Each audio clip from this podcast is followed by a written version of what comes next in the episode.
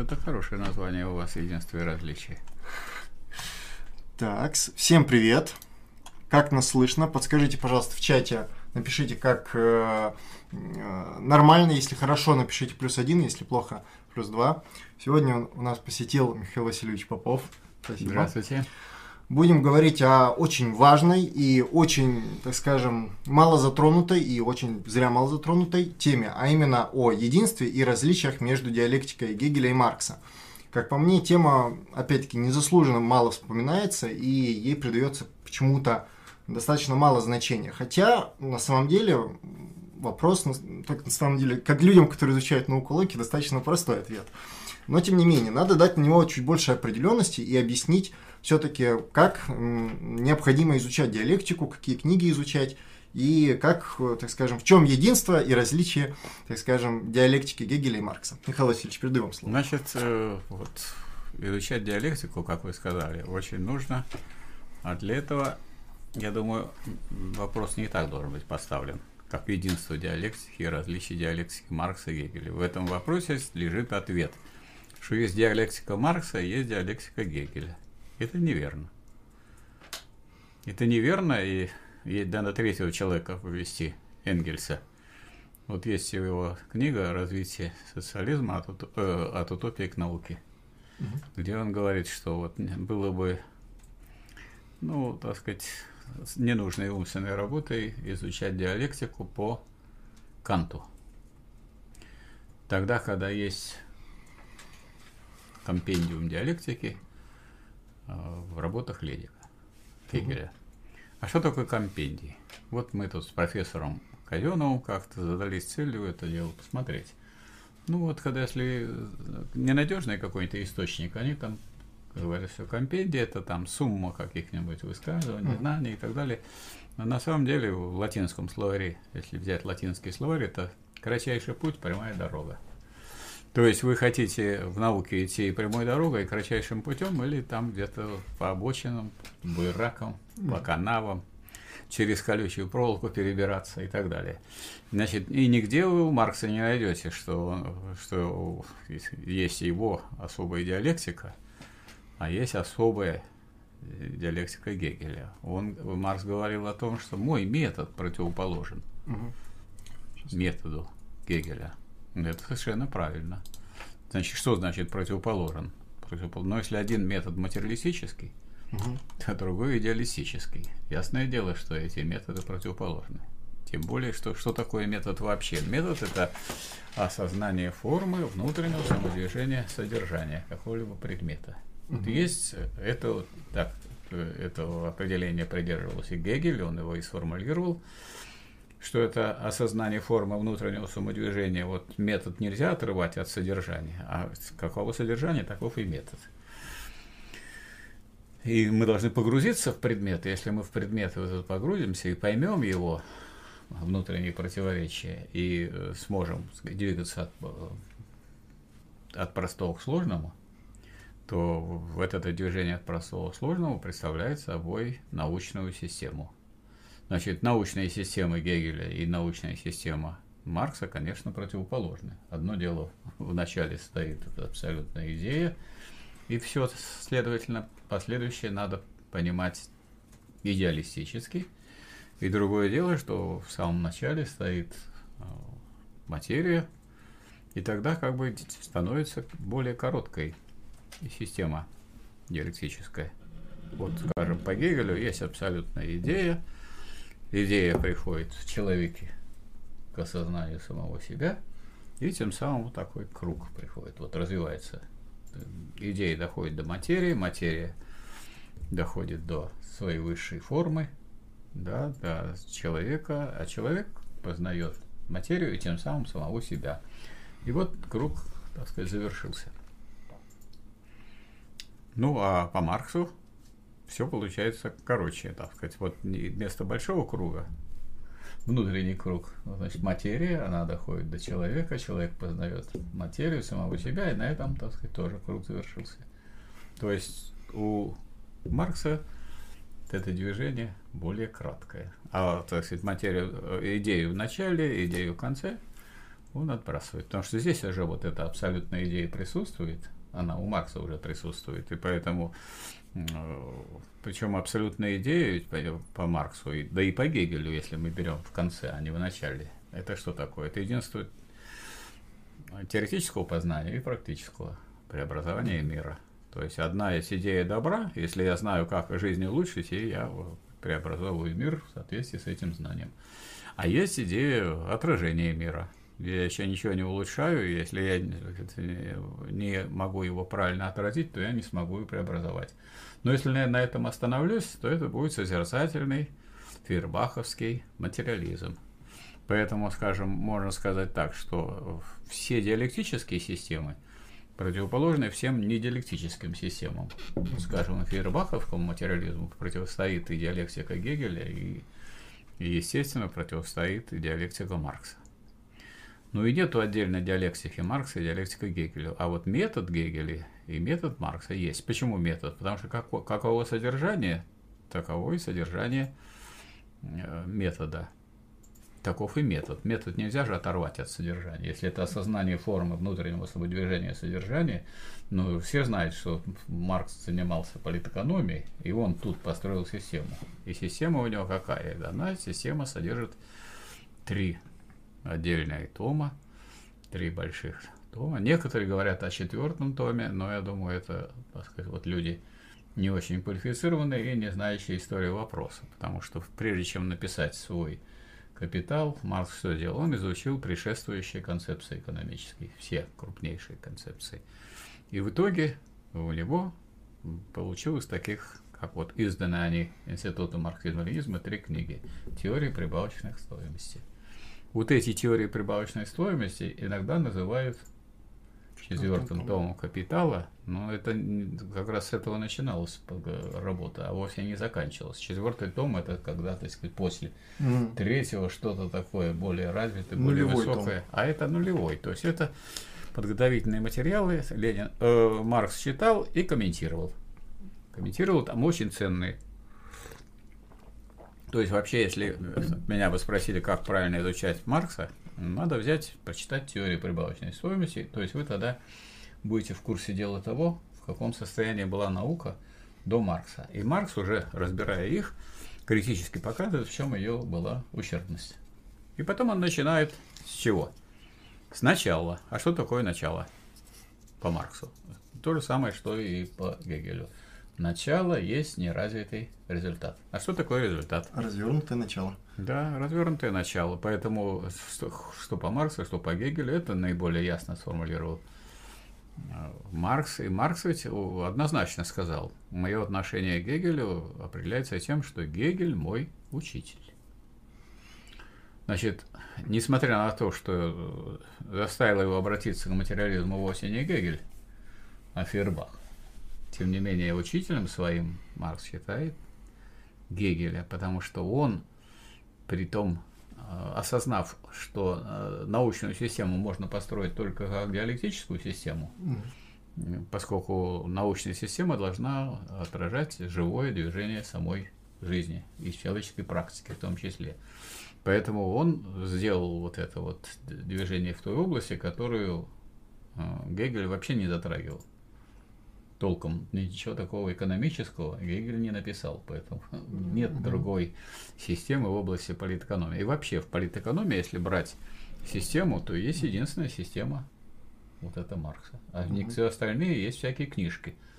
В одно время, поскольку мне приходилось поступать в аспирантуру по политэкономии, ну, я, чтобы прийти туда, вот, на экономический факультет, не с пустой головой, я купил большую книгу Селегмент. Она еще вот такого вот размера, большая вообще это. И, и все ее прочитал. И все течения, какие были, это все, кто лес, кто по дрова. То есть каждый, вот как он считает, он так это все излагает. То есть нет ухватиться не за что, за то, чтобы это вот рассматривать как истину. тут некая, вот эта точка зрения это одного, точка зрения другого, точка зрения третьего. И вот э, Маркс уже как раз вот в этом четвертом томе «Капитала», так называемом, а именно в теориях прибавочной стоимости, он сразу выделяет гениальные работы от просто всяких важных других. И вот гениальная работа, на которую он опирался, это прежде всего это работы Адама Смита и, и Рикардо. И в свое время в письме Вейдемейру, отвечая на вопрос о том, что он сделал, что теории классов не он открыл, ее открыли французские буржуазные историки, а английские экономисты, имеют в виду как раз Адам Смит и Рикардо, они разработали экономическую анатомию классов. А вот то, что я сделал, э, я показал связь этой теории классов э, с этапами развития общества, то есть формациями. И, соответственно, показал, что все это развитие идет, и вся эта классовая борьба ведет к диктатуре пролетариата. Этого не найдете, конечно, ни у Рикардо, ни у Смита. А эта диктатура пролетариата представляет собой переход к обществу без классов, к коммунизму. То есть, так сказать, он отгородился от тех, кто, ну, так сказать, считает, что вот Маркс построил теорию классовой борьбы. Нет, это вот сделали французы плюс экономисты. А вот то, что Маркс сделал, это вот эта система, экономическая система, которая начинается с чего? С товара. Так, и первой клеточкой, так сказать, первой простой категорией является товар, а потом дальше. А деньги? Деньги тоже товар. Ну какой? Ну, товар такой, который представляет, обладает свойством всеобщности. То есть он меняется на все и так далее. Ну и он там, и все исторические примеры приводит, поскольку он материалистический, это объясняет Маркс, что вот, скажем, в свое время было время, когда люди вот, в России, например, писцы, э, шкурки песцов на, на поясе держали, если нужно было расплатиться, всегда можно этой шкуркой расплатиться, потому что они ее принимали все. Серебро, если сказать, не случайно до сих пор говорят о, о рубль. А рубль что это? Отрубали от, от куска серебра. От гривны. Да и так далее. Вот. И дальше э, первый том капитала, он сделан при предпосылке, что все обменивается по стоимости. А что это бывает такое? Что действительно все обменивается по стоимости? Нет, далеко не всегда. Как правило, не по стоимости. Поэтому, но задачу, которую ставил Маркс в первом томе «Капитала», и которую он решил, и никаких таких задач э, Гегель не ставил, у него другая задача была. Он разрабатывал систему категорий диалектики.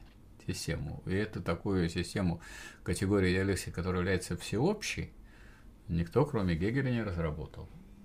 И поэтому никакого отдельного, так сказать, отдельной какой-то диалектики Маркса нету. А Маркс разработал метод экономической теории, политическую экономию, сказать, в которой использовал диалектический метод. И на вопрос о том, как мне относиться, э, как Маркс относился к Гегелю, он говорил, что отношение мое к Марксу очень простое. Гегель мой учитель.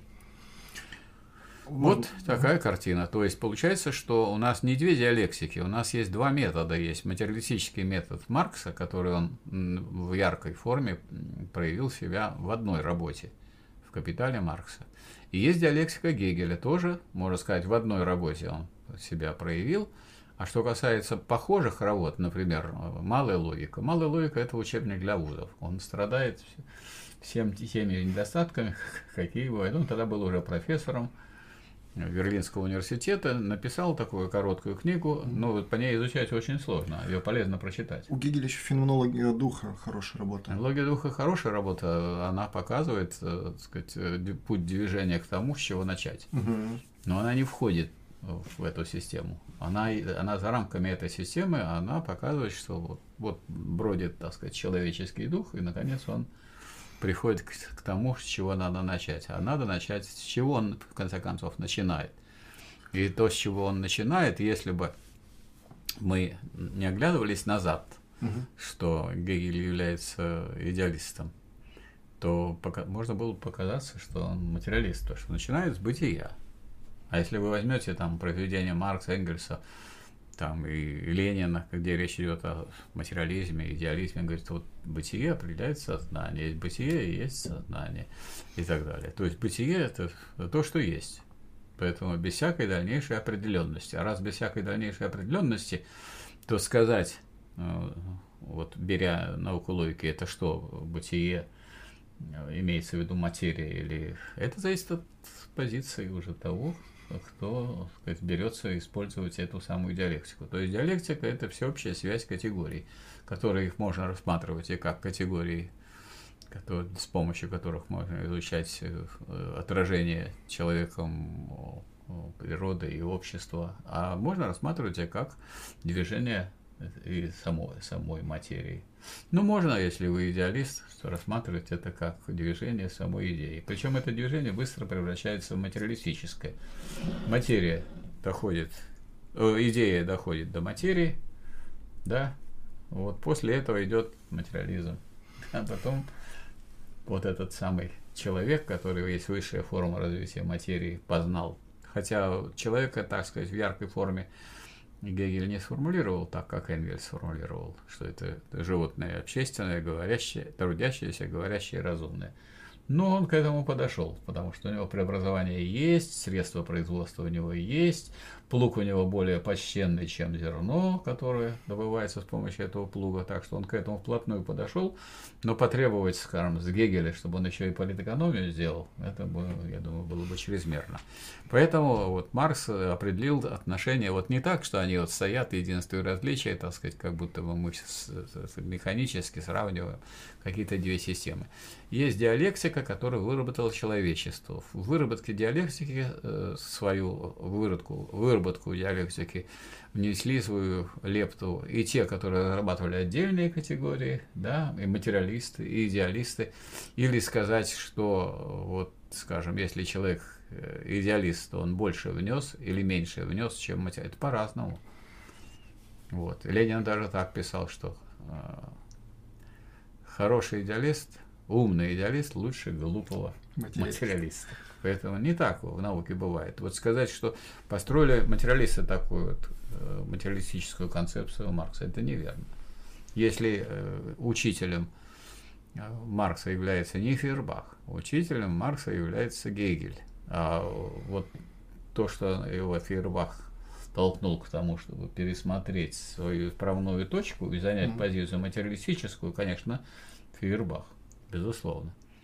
То есть они же и, и Маркс, и Энгельс – это два младогегельянца, которые изучали диалектику, а после книги «Сущность христианства» вдруг перевернулись. Поэтому, когда начинают говорить, что вот Маркс поставил э, с головы на ноги, перевернул Гегеля,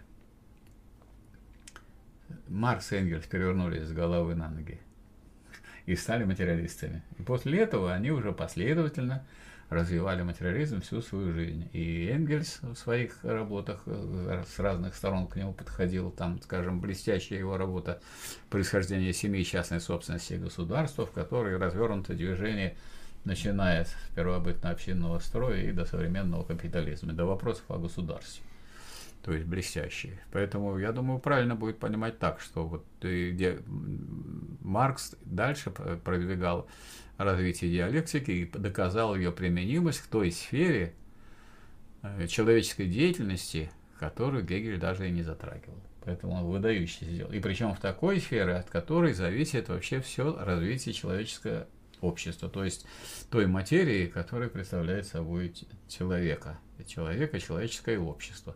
Поэтому важно это или не важно. Если этот важен стебель и важно ствол, то, наверное, и цветок тоже важный. То есть такой цветок э, расцвел на этом дереве. И говорят, что важно, корни или значит, плоды? Ну, конечно, плоды, конечно, важнее, да, а корми можно отрубить, наверное. Зачем они нужны тогда?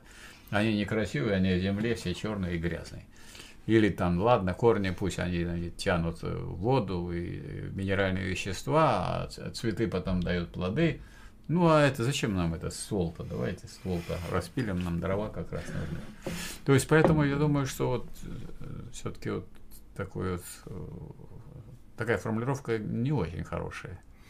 Угу. Единство в различии диалектики. Вот если сказать, э, вклад, э, Маркс, э, вклад Гегеля и Маркса в создание, в развитие, создание и развитие диалектики. Угу. Потому что в создании диалектики, то я думаю, что даже древние диалектики тоже внесли свой вклад, да? Угу. Все течет, все изменяется, говорил Гераклит. На этом стоит Гегель последовательно, что все течет, все изменяется. И некоторые наши товарищи, которые читали уже и Маркса, и Гегеля, они запомнили только, что все течет. Но если оно все течет и изменяется, в изменении же есть еще равенство с собой. Раз равенство с собой, что надо на самом деле вот учение Гераклитовское уже излагать двумя положениями, что все себе не равно, то есть все течет, и все остается равным самому себе, будучи неравным. Ну, скажем, берем Неву, она все время меняет свое русло. Ну уж вода-то тем более там все время меняется. И э, она настолько постоянна, что ее можно заключить даже в гранитные берега при этом. Поэтому, скажем, те люди, которые трактуют Гераклита также односторонне, антидиалектически, что, дескать, просто все меняется. Это неверно. Как некоторые не понимают простое механическое движение. Это противоречие между тем, что вот находиться в этой точке и не находиться в ней. Если он у меня бывают такие разговоры с водителями. Он спрашивает, а чем вы занимаетесь? Да, вот философия. А что за философия? Вот диалектика. А что это такое? Ну, вот вы сейчас вот проезжаете эту точку или нет? Да, проезжаю. Ну, раз вы проезжаете, значит, вы в ней не находитесь, раз вы проезжаете. Правильно? Как это не нахожусь? Ну, так вы же ее проезжаете. Нет, значит, нахожусь я. Ну, раз находитесь, значит, вы ее не проезжаете. Вы, значит, находитесь и находитесь. А что делать? А что делать? Я говорю, так вот, люди не скоро додумались до того, что вот диалектические истины, истинные, выражаются двумя прямо противоположными утверждениями. Поэтому, конечно, если сказать, что диалектика э, вот есть какие-то две диалектики, Маркс и Гегель, это совершенно неверно. Диалектика – это есть э, наука о движении понятий. Постольку, поскольку эти понятия отражают весь мир. Вот можно как раз по понятиям уточнить. Э, есть э, мнение о том, что Гегель дал свои категории, категории сами по себе, бытие, ничто, становление, наличное да. бытие, определенность и так далее, да. они являются идеалистическими. И что вот, мол, Маркс, они нигде не встречаются. Как можете, так скажем, это парировать, так назовем? Как они нигде не встречаются? Вот здорово. Ну, а если мы вот берем ну, самая первая диалектическая категория, какая у Гегеля? Чисто не бытие. Нет, она не диалектическая. А, у Маркса? Или Нет, у Гегеля? у Гегеля. Первая диалектическая категория – это становление. А, имеете в виду, которая в себе содержит противоречия? Ну, конечно. Да, становление. То есть первая диалектическая категория – это становление. То есть, если я взял просто бытие, тут еще никакой диалектики нет. Соглашусь. Если, а если я взял бытие, переходящее в ничто, это уже момент становления, то есть вот это вот движение, угу. которое потом называется как? Ну, Прехождение. Это момент, да, и возникновение, и прихождение. А возникновение – это переход ничто в бытие. Угу. Где, опять же, в становлении. То есть все равно вот становление первой диалектической категории. Так, ну и что делает э, соотношение потребительной стоимости и стоимости? А что там делает Маркс? Именно вот это он и, и, и применяет. У него самая первая категория товара. Первая категория э, бытия э, буржуазного mm общества. Это категория товара. И вот в этой категории разбирается два противоположных, две противоположных стороны. Потребительная стоимость и стоимость. Но их же не две, не два товара здесь. Один товар, в котором есть потребительная стоимость, есть стоимость. И так его надо брать, и так брать. Если вы возьмете его без потребительной стоимости, он не будет никаким товаром. Кто будет покупать бесполезную вещь? А если вы берете его только как полезную вещь, он то не товар. Он, нет, он не обязательно. Продукт. Может быть, он товар, но а, он может быть и не товар. Я вот сел, вырастил огурец и съел его. Где товар? Нет никакого Он товара. просто выступил как полезный продукт. Да, и все. Это как потребительная стоимость. Ну вот тут все-таки вопрос по поводу категорий. Непосредственно Маркс нигде не использовал сами там, условно говоря, слова возникновения, прихождения, ну, может, там в каких-то контекстах есть. Если он э, применил метод э, Гегеля, значит, угу. он его непосредственно и применил. Почему же непосредственно не использовал? А как вы себе понимаете непосредственность? Он вошел в ткань э, его э, более богатая система. Какая система более богатая?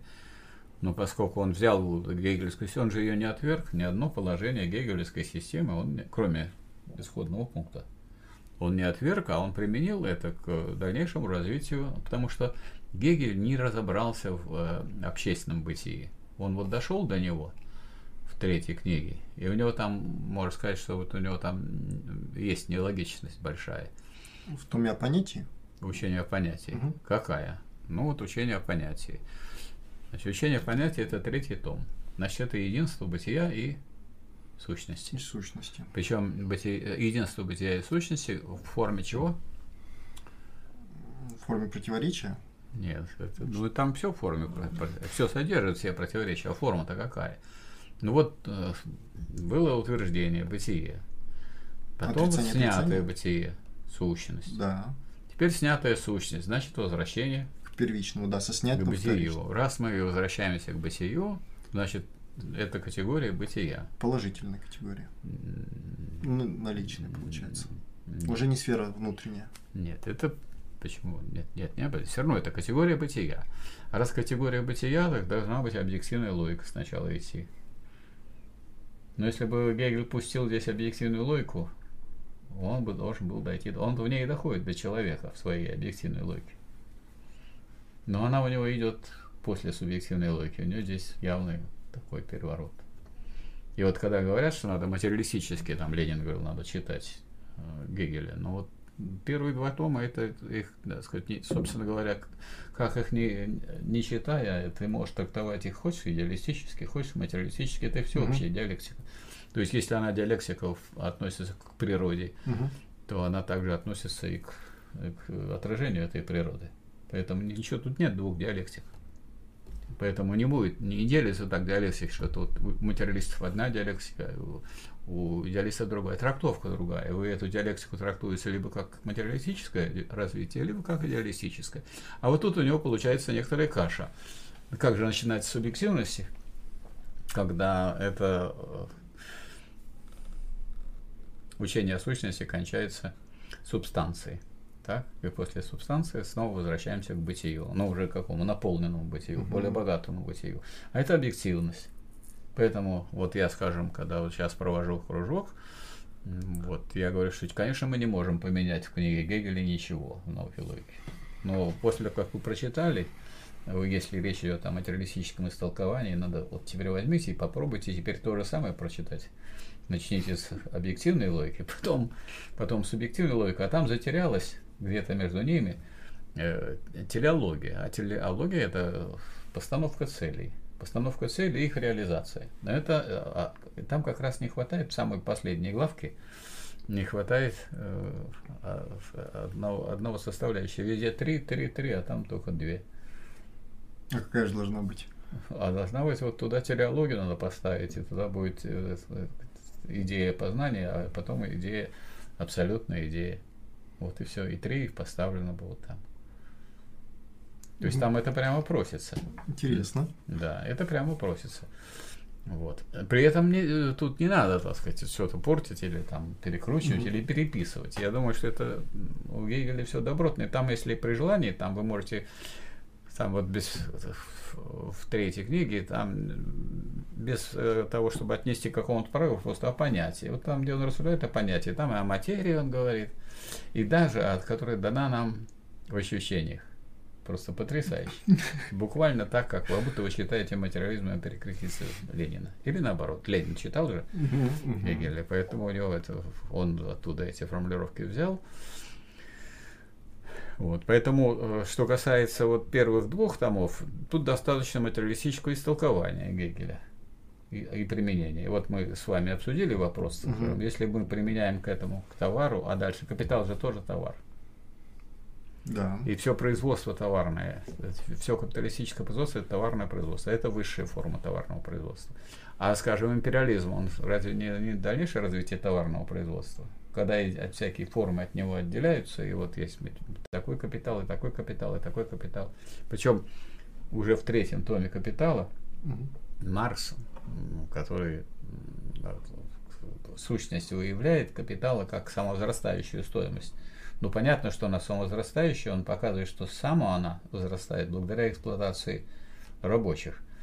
Так значит, если вы имеете в виду, скажем, капиталиста, который содержит несколько певиц и антрепренером является, то он, понятно, капиталист. Но он откуда берет капитал? Этот капитал должен откуда-то прийти из материального производства. А при, пришли рабочие, отдали свою зарплату за билеты. Пришли капиталисты, которые отдали за больше, да более хорошие места значит, э, свои деньги. В итоге тот собрал гораздо больше, чем э, это делают э, капиталисты промышленные. Берем свежий ленинградский пример. Вот построили у нас стадион 60 тысяч человек, да, Зенит-арена.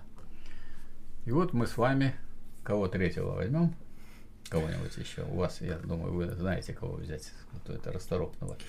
Вот, э, скажем, как бы мы с вами могли управлять этой самой зенит-ареной. Сейчас вот начнем звонить. Киркорову пригласим. Так, теперь кто там? Ну, Пугачеву. Ну, вот всех звезд, которые есть. Каждый будем предлагать за вечер. Сколько? Сколько будет предлагать? Я даже не знаю, какие-то расценки бешеные. Почему бешеный? Вы же знаете, с кем имеете дело. Ну почему бешеный? За миллион тоже не скупите. Хорошо. Ну, говорим, вот тут вечер вы выступите, там, ну не весь вечер, там будут другие у нас. Вот. А ну и миллион получаете в тот же вечер наличными. Угу. Спасибо вам большое. Да, хорошо. Договорились. Так. Теперь ну, нам надо что сделать? Гардероб, организовать порядок, билеты. Угу. Так, билеты почем?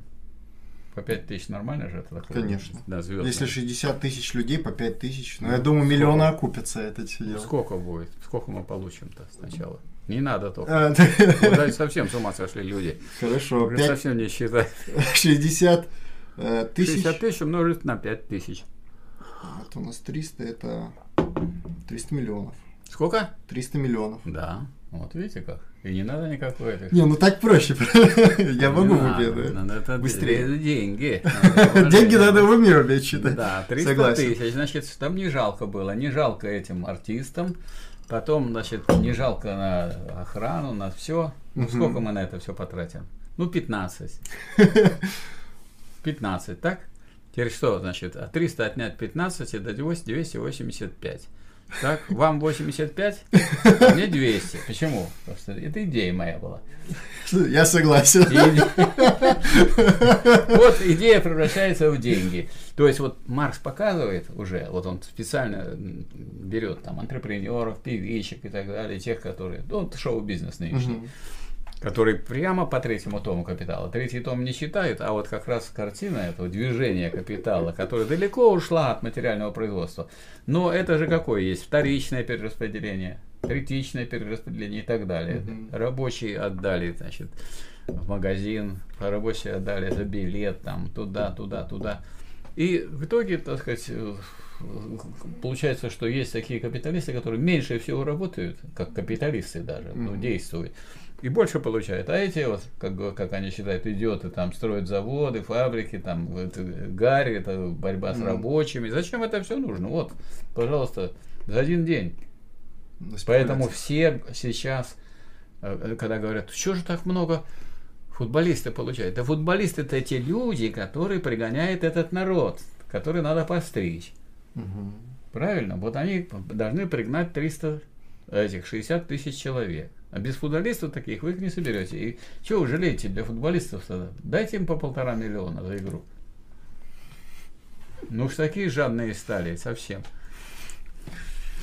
Вот, то есть э, это вот, э, когда мы э, берем уже дальнейшие всякие сферы, там мы видим уже, что в, уже в сфере понятий, ну, все может перевернуться. Угу. То есть э, то, что было главным и основным, да, материальное производство, здесь все равно считается далеким и уже и не нужным. А зачем им заниматься, пусть занимаются другие люди, а мы будем вот тут снимать сливки и так далее. Поэтому можно, если мы берем разбитие вообще человеческого познания, то вот надо рассматривать точно так же, как если самые были первые философы, да, которые говорили, что вот есть бытие Парменид, а, а ничто вовсе нет. И этот Парменид зафиксировался, есть бытие. На этом, и от этого бытия никто отвязаться не может. Его хоть туда поставят, хоть вперед, хоть потом, но все равно без него никуда не денешься. Ничто, которое следующей категории, ну, можно подумать, что ничто, вот не Ленин же, э, не Гегель же говорил про ничто, это же давно. Вот самый хитрый, конечно, оказался философ, который сказал, что это и материя, это и э, идея, да, и э, таким образом, так сказать, Соединил. победит материализм, я на коне, победит идеализм, я тоже на коне. Хитро. Да. Ну вот, э, по поводу все-таки категорий хотел бы э, развить эту тему. У нас получается какая, какое противоречие? У нас есть категории Гегеля, которые являются всеобщими категориями и применимы да. и в политэкономию, и, там, и в биологию. Они не категории Гегеля, это те философские категории, которые Диалектики. разработал Гегель. Гегель. Который соединил Разработал. И то есть он, собственно говоря, это его открытие. Угу. Поэтому э, если это чье-то открытие, то если после этого э, кто-то другой это использует, то они что, так сказать, перестают быть э, категориями, или они все время должны фигурировать как диалект Гегеля. Это как всеобщее научное знание. Ну, говорят же таблица Менделеева, вот категории Гегеля тоже да. все-таки открытие он сделал. Но я к чему? Что категории всеобщие и применимы ко всему. А да. Маркс уже, условно говоря, тогда получается на основании общих категорий да. вывел более частные категории, политэкономические, ну, по отношению Они, к. Они, с одной стороны, более частные, с одной стороны, более частные, потому что они э, берут, э, берут как бы одну э, форму, они, ну, какую они берут форму? Наивысшую форму развития материи. Они же берут человеческое общество. Он же разработал категории, которые отражают развитие человеческого общества. То есть его категории более всеобщие. Но не получается... То есть он, он на более высокую ступень поднял философию. То есть философия теперь смогла применить эти же категории, которые Гегель разработал, и не смог применить эти категории свои к обществу. Он не смог, потому что он не материалист. Вот есть такая работа для ответа на этот вопрос, которая называется критика гегельской философии права. Вот Гегель такой великий, такой могучий. Открываешь эту работу, думаешь, ну что за чушь такая? Там, то просто даже удивительно кажется, какой-то бред. И ее э, Маркс раскозевал в пух и прах. Почему? Потому что э, Гегель э, решился, значит, учитывая важность и силу диалектики, напрямую решить юридические вопросы. Mm-hmm. А, а это не, не идет дорога от, от диалектики прямо к юриспруденции. Она идет через развитие экономической теории, поскольку экономическая теория – это основа для юриспруденции, потому что юридически закрепляется то, что сначала появляется экономически. Поэтому такой ход, который uh-huh, попытался uh-huh. сделать Гегель, он провалился. И э, Маркс его... Поэтому нельзя сказать, что Маркс решил частную задачу. Он не частную задачу, он взял, применил всеобщие категории к самой богатой форме. Вот вы, если вы человек, то вы, между прочим, и бытие. То вы животное, вы не буду, я животное, пусть вы, вы только человек. То есть все эти категории, они же все включаются как в матрешку. Поэтому все категории Гегеля, все использованы для написания капитала Маркса. И это, то есть это применение всеобщих категорий для решения одной конкретной но самой важной для человечества проблемой. То есть наука об обществе стала наукой после Маркса и Энгельса. Вот здесь, соответственно, вытекающий вопрос, который часто задают. А, у нас есть, условно говоря, наука логики и капитал. Две работы, да. чтобы вполне понять капитал, как писал Ленин, нужно науку логики изучить. Uh, у нас, соответственно, вопрос. А можно... Чтобы вполне понять. Вполне понять, да. Но понять-то можно и без этого. И без этого. Но я просто к чему, что у нас есть теория познания Гегеля, у нас есть политэкономия Маркса. А можно ли совершать какие-либо открытия ученому без науки логики? Конечно, можно. Ученому какие есть такие ученые, такие науки, где можно совершать самые разные открытия. Например, mm-hmm. вот, э, есть такие сложные науки, которые пока еще не построены. Диалектическим образом, не построены. Ну, вот медицина, например. Ну, вы же понимаете, что здесь есть практическая медицина, есть всякие разработки, а после открытий, связанных с генетикой, какой-то единой системой, из которой бы было ясно, как действует, Мгм. пока нет. Почему нет? Потому что очень сложная наука. Очень сложная. Сложнее, чем политэкономия. Так, а, а, у человека, например, есть выбор изучать науку логики и потом изучать его предмет, или сразу, например, ту же медицину изучать. Какой смысл тогда изучать категории науки логики, а потом его предмет? А, если можно, например, тот же предмет сразу же изучать, Какой смысл бегать, если неизвестно, бегать вы будете на войне с гранатой, или бегать вы будете, так сказать, за трамваем? Какой смысл? Да смысл в том, что если вы умеете бегать, то вы не умрете после того, как пробежите 100 метров. Вот в чем какой. А еще в противогазе вы будете бежать, если вы в армии. И вы не умрете и скажут, вот, э, ну что, человек закончил свой путь. То есть, если человек для того, чтобы заниматься каким-то практическим делом, должен освоить то, что является, а, то, что применяется в этом деле. А применяется, что такое всеобщая категория? Где они применяются? Во всем. Когда? Всегда. Ну вот сейчас мы с вами, так сказать, разве не применяем категории? Применяем. Какие категории мы не применяем? Какие не успели назвать? А если мы их только называем, вот он мы даже уже обсудили, вот самое начало, бытие. А бытие без ничто э, не дает этого движения. Первая диалектическая категория, конечно. Становление. А вторая какая диалектическая категория? Давай я поставлю вопрос. Ну, можно сказать, на самом деле, и э, качество. У него есть реальность и отрицание. Они э, по, э, так сказать, по тому, что мы через них проходим, и Гегель показывает их диалектику, но они как диалектические категории, в которых бы они были построены как прямо целое, как цельное противоречие, не выступает. Качество односторонне выступает. Качество – это то же самое качество – это определенность, которая берется не как определенность, а как, а как бытие. То есть нехорошо берется. Нет никакого качества. Каче... Ведь э, определенность это отрицательная категория. Что такое определенность? Определенность это не бытие, принятое в бытие, таким образом, что конкретное целое имеет форму Вот. бытия непосредственно. Короче, это что? Это не бытие. Вот. Это не бытие. А вы что показываете качество? Это бытие. Вы что нам не даете?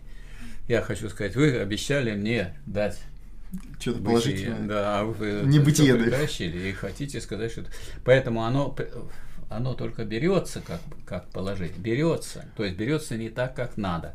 И тогда это, отсюда начинается движение, превратить ее в то движение, которое должно быть. И тогда появляется, что надо значит, взять его как положительное, Мгм. как реальность, и как отрицание, то же самое качество. Тогда нечто.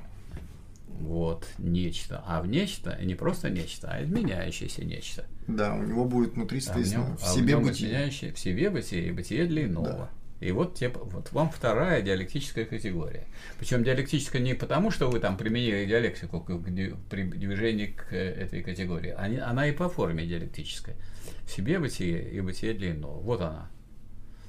Красивая такая категория. Поэтому да, от- относится к чему? Как всякая всеобщая категория. Мгм. Чем бы вы ни занимались. Если вы человеком занимаетесь, ну как вы занимаетесь человеком, там, медик, ну вот вы сейчас сделаете прививку, а он умрет. Почему? Потому что неизвестно, это оно относится к себе бытию или бытию для иного. Этого человека. Другого человека, может быть, для среднестатистического человека, да. Поэтому это вот большой вопрос. Или человеку стало не по себе. Он сделал, и вдруг ему стало не по себе. То есть он не равен самому себе. А как вот равен? С другой стороны, вот вы говорите, мы будем изучать. Так если мы будем изучать, так мы же будем другие. Раз мы будем другие, значит, это будем не мы. Мгм. А где те мы? А те умерли, что ли? Это ради того, что этих каких-то категорий мы должны умереть с вами? Нет, это мне не нравится, что я должен умереть из-за каких-то категорий.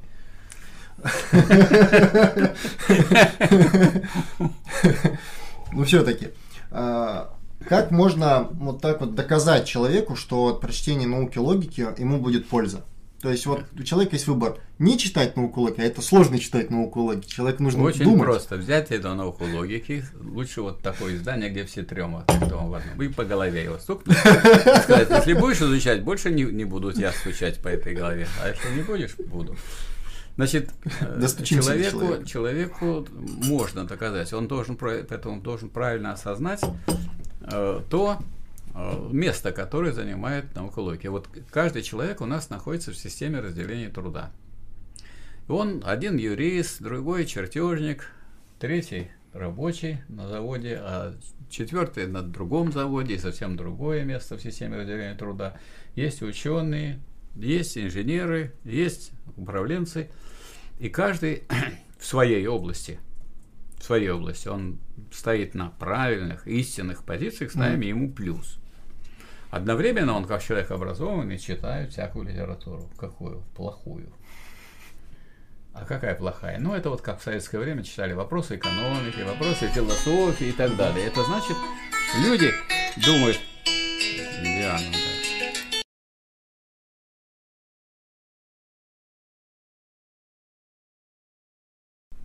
Вот. Надо выключить это дело, иначе мы...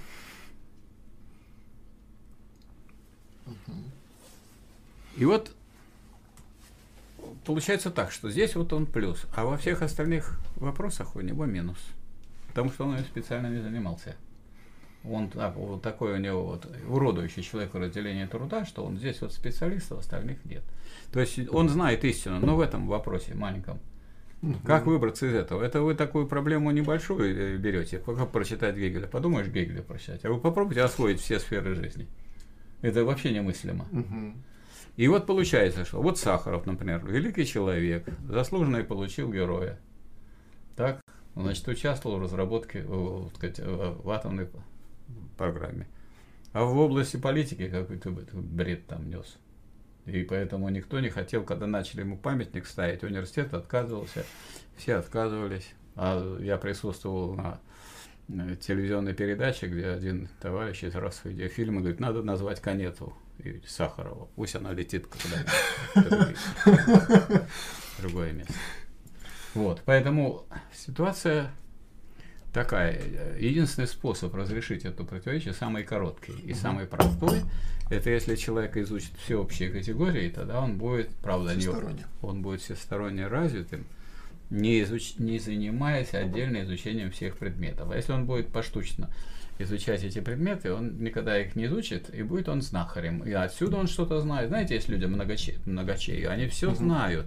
И везде они знают, и везде они по поверхности. Потому что ну, невозможно углубиться во всех. Единственный способ э, э знать истину обо всем, он это хочет быть. uh Вот истину об этом изучить диалектику Гегеля То есть... и Маркса. То есть вместо того, чтобы изучать много чего и быть эрудитом, нужно прокачать логику и один раз изучить ее. Да. И тогда человек да. автоматически это, может к чему угодно. Это говорит о чем? Это экономия. Это не только экономия, это единственное разрешение этого противоречия. Иначе у нас все будут реакционеры во всех областях, кроме своего. Хорошие люди, хорошие. Угу. Он посвятил этой науке там всю свою жизнь, и тут его никто не обманет, он, не, он ни, ни слова не скажет против совести, он будет стоять до конца.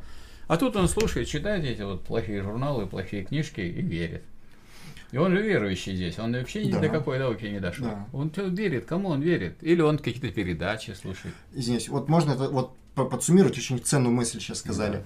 Да. А, получается, если человек хочет быть профессионалом в одной области, он может Гегелю не приступать, он может учитывать сколько угодно своих книжек, и он в этой области сильно будет профессионалом, но во всем остальном он будет профаном. Да, точно а будет. Не просто профаном, он будет поддерживать реакционные всякие концепции. Вот в чем беда. Если а бы только профаном был, то человек не знает.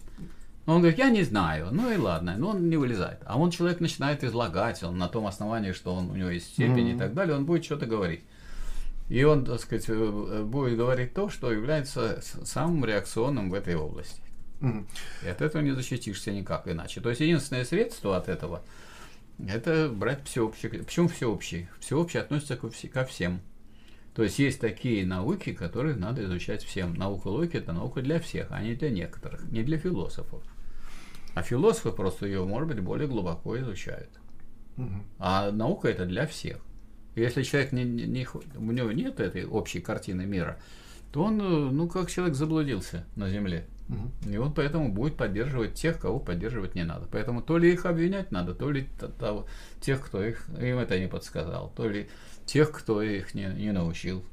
Но с другой стороны, если э, человек понимает, что такое учить ся. Это означает, что ты сам должен учиться. Кто тебя будет заставлять? Невозможно. Я против того, чтобы заставлять изучать науку логики. Потому что трудно это занятие. Если человек сам не понимает этого, лучше не надо это делать. Толку все равно не будет никакого. Потому что это надо сидеть, это надо вдумываться. Зато ну, у меня вот были такие дискуссии. Вот, Михаил Васильевич, вот вы столько времени на это тратите, а мне вот нужно докторскую защищать. Вот у меня такие разговоры были с, с аспирантами, с которыми я вот был в аспирантуре, а потом вот встретил товарища, а он уже докторскую защищает. Я говорю, а ты науку логики прочитал? Нет. Когда же я буду читать? Мне вот надо работ, мне нужно там, мне 20 работ, вот уже опубликовано. Ну, понятно, говорю, у тебя 20, у меня 200 было к тому времени опубликовано. Сейчас у меня 374, а они мне будут доказывать, что надо сэкономить на том, что я не буду читать науку логики, а я буду заниматься научной работой. Какой ты научной работой можешь заниматься, если ты самую основу этой научной работы ты не понимаешь? Поэтому надо понимать, что это вам предлагает э, ракету, можно сказать, или сказать, сверхзвуковой самолет, а вы говорите, ой, мне это, знаете, мне нужно идти, мне тут тропинка в лесу, я должен по ней идти, я не успею дойти, я пошел. Когда я буду читать? Все-таки у нас получается э, весь механизм выглядит так, что человеку для того, да. чтобы быть всесторонним, ему все-таки нужно изучить именно логику. И в этом а, смысле у нас есть только один учебник, это Гегель. Или вы можете еще какие-либо посоветовать учебники по логике? Я учебников не, не посоветую по логике других.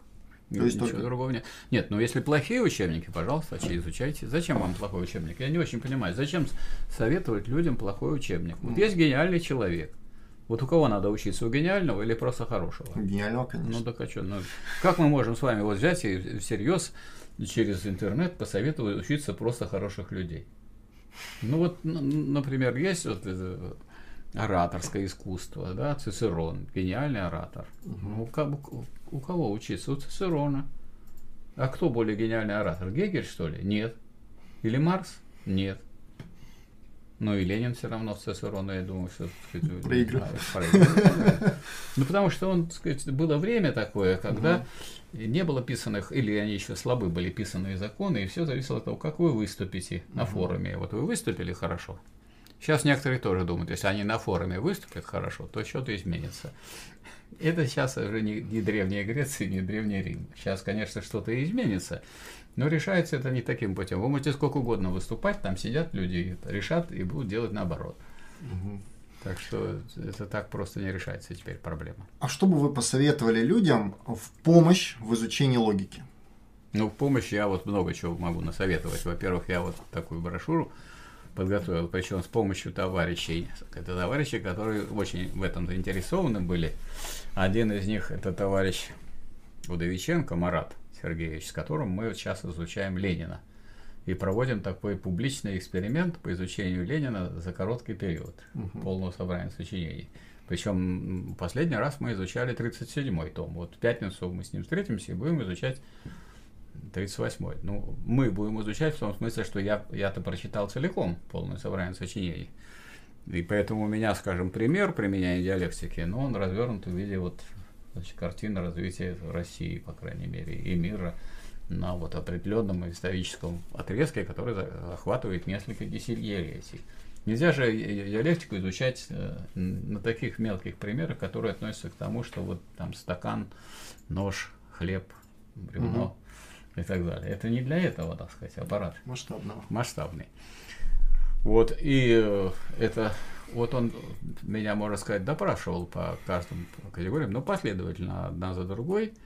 И так же, как мы вот собираемся там довести это дело до конца, чтобы люди видели, что ну вот человек меньше года затратил на то, чтобы изучить 45 томов Ленина, в которых содержатся все его произведения. Потому что письма – это 10 томов еще, 55 томов у Ленина.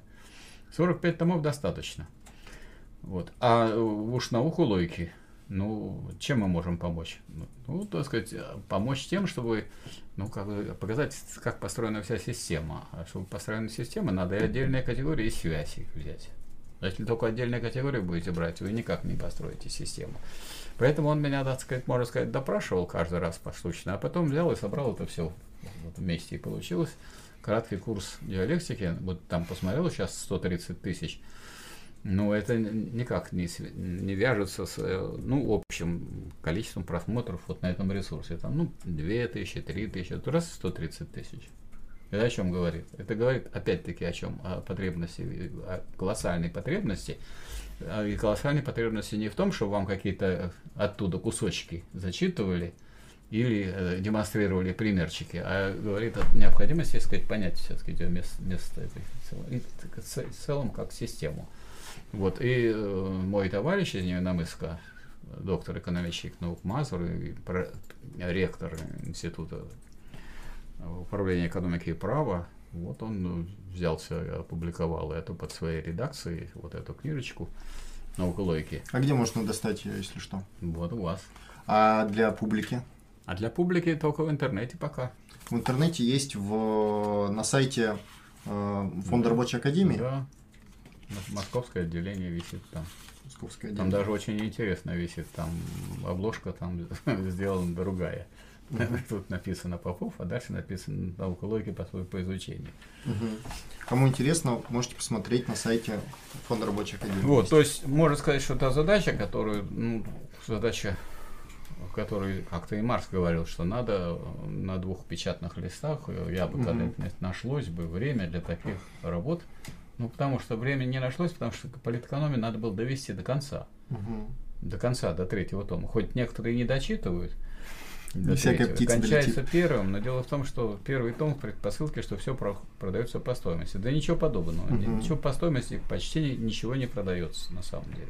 Это Маркс хотел показать, что источник не в том, что я вас обманул или вы меня обманули в период, так сказать, на рынке угу. когда вы продаете или покупаете что-нибудь, что источник прибавочной стоимости – это труд. И этот труд делится в производстве непосредственно на прибавочный и необходимый. А это уже так сказать, просто преобразования всякие, в том числе связанные с рынком. Вот.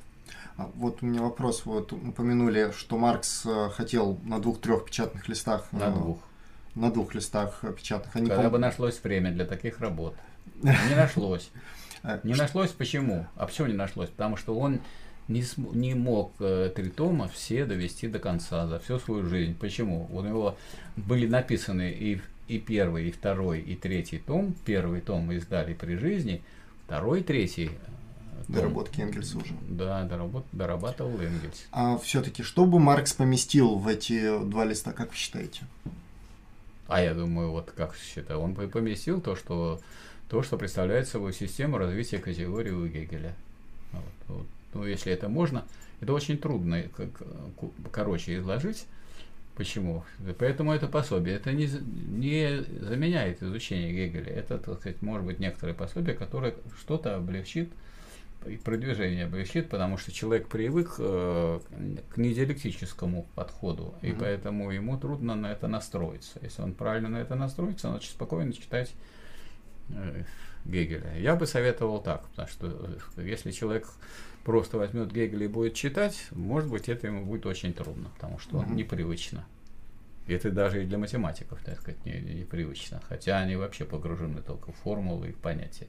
Uh-huh. Вот. А если это обычный человек, конечно, для него это непривычно. Поэтому надо бы, вот я бы советовал сделать так. Вот как мы учились в школе. География, химия, физика, математика. Да? Угу. Ну вот и здесь, пожалуйста, вы читайте науку логики Гегеля потихонечку. Выделили себе время угу. в течение недели и читайте это время. А не залезайте на другие предметы. И другие предметы пусть не отнимают у вас это время, которое на науку логики. Угу. Так, вы читаете Маркса «Капитал» три тома. Конечно, вы его за э, один день не прочтете. А вам придется за это потратить времени. Ну, я, например, когда был студентом, я прочитал два тома «Капитала» только на занятиях. Я читал во время лекции и во время семинарских. Придет ведущий семинарское занятие. Вы что тут читаете за книгу? «Капитал». А, да. Но третий том мне пришлось читать по э, воскресеньям. Теперь наука логики. Капитал. И Ленина надо читать, потому что когда вы будете в большой тоске, что у вас ничего не получается угу. по своей науке и по этой науке, то почитайте два-три тома, четыре Ленина. Легко очень читается. Более легкого чтения просто нету. Сталин. Ну, Сталин менее художественный. Это да. Более такой политичный. А тут художественно все. И, и, и более диалектичный у Ленина. Более диалектичный. Поэтому, если вы вот почитаете Ленина, ну вот Ленин кончится, читайте Сталина, вы правильно. Я так, я так и сделал. Я вот недавно Сталина прочитал, в этом году. Нет, в прошлом. Угу. Год уже другой прошлом году. И тогда у меня некоторые, как говорится, вот такие камни, которые не находили себе места в голове, они как-то встали на места. Потому что действительно Сталин верный ученик Ленина, и вот он его наметки, которые мне были высказаны, написаны, обоснованы, он их реализовывал, угу. насколько мог. Вот, вот такая история. А, спасибо. Тогда у нас, в принципе, час уже прошел по непосредственно да. сегодняшнему материалу. Будем да. переходить к вопросам от э, товарищей. А мы можем минут пять? Да, тогда да. позвонить. Угу. Давайте тогда сейчас все сделаем перерыв, через пять минут вернемся.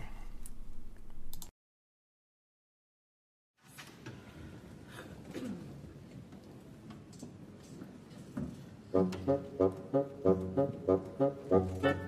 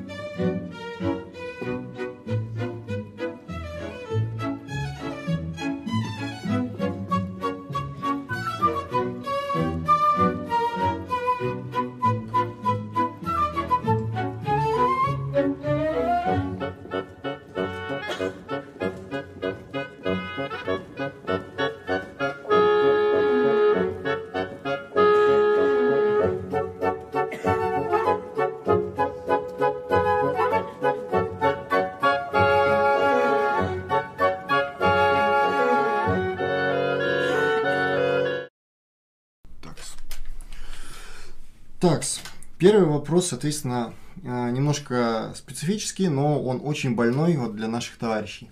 Услуга – это товар? Ну, отвечать развернуто или кратко? Нет. Развернуто. Развернуто. Значит, если человек читает научное произведение, научное произведение дается научное определение. Если человек понимает, что такое определение, это он должен его держаться теперь, когда, после как он его усвоил. А если он его, его не держится, тогда он э, уже не, из сферы науки выпал. Ну, если написано товар, в самом начале, капитал. Допустим, я ничего не знаю. Прочитал не третий том, не второй, а в самом начале первого тома. Товар это прежде всего полезная что? Вещь. Вещь. Ну, вам категория вещь, понятно? Вы вещи от услуги можете отличить? Если человек не может отличить вещь от услуги, не надо заниматься политэкономией. И не надо и вопросы задавать. И отвечать не хочется на эти вопросы. Потому что с этими людьми, которые путают вещь и услугу, ну, как-то не хочется иметь дело, потому что у них каша в голове. Вот а, обычно приводят такой пример, что у нас есть парикмахер, Примера который... тут не может быть. Покажите мне вещь, которая была бы такой товар, который был бы вещью и при этом был бы услугой. Ну а если вот отталкиваться не от э, определения, которое было дано, от него не надо отталкиваться, ему надо притягиваться. если, если не к нему притягиваться, а как-то вот именно со стороны, так скажем, обоснования более развернутого. Не со стороны обоснования, со стороны обывателя это называется. Ну, со стороны обывателя, давайте так. Не хочу рассматривать со стороны обывателя. Обывателя вне сферы науки. Если люди хотят изучать науку, пожалуйста, мы, так сказать, готовы отвечать на вопросы. Если хотят встать на обывательскую точку зрения, если человек не умеет держаться определения, ему в науке делать нечего. Скажем, если бы это был мой аспирант, я поставил бы ему двойку и выгнал бы его. И весь разговор. Ну, человек, э, ну, не хочет он заниматься наукой. Но если человек не может держаться определения, если я определил человек, это животное, mm. общественное, трудящееся, говорящее и разумное, и вдруг я вижу определение, в котором нет того, что он разумное, ну, mm. я с таким человеком не хочу разговаривать. Ну, ну, если человек не понимает, такой человек, о чем вы говорите?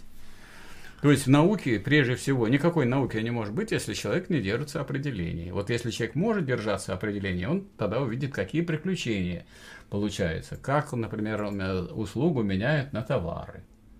Это в третьем томе написано. Человек, который вот это спрашивает, он точно не читал третий том «Капитала». Потому что ту проблему, которая его волнует, ее Маркс разработал, но некоторые люди думают, что можно задать вопрос вот в интернете и этим заменить изучение третьего тома «Капитала» Маркса или второго. Например, вопрос о э, торговле и во всем товарном обороте. Это второй том. А третий том, вот там как раз превращенные всякие формы, когда можно продавать, как говорится, ум, честь и совесть продавать можно, и продают, угу. и во всю, и очень выгодно, и так далее.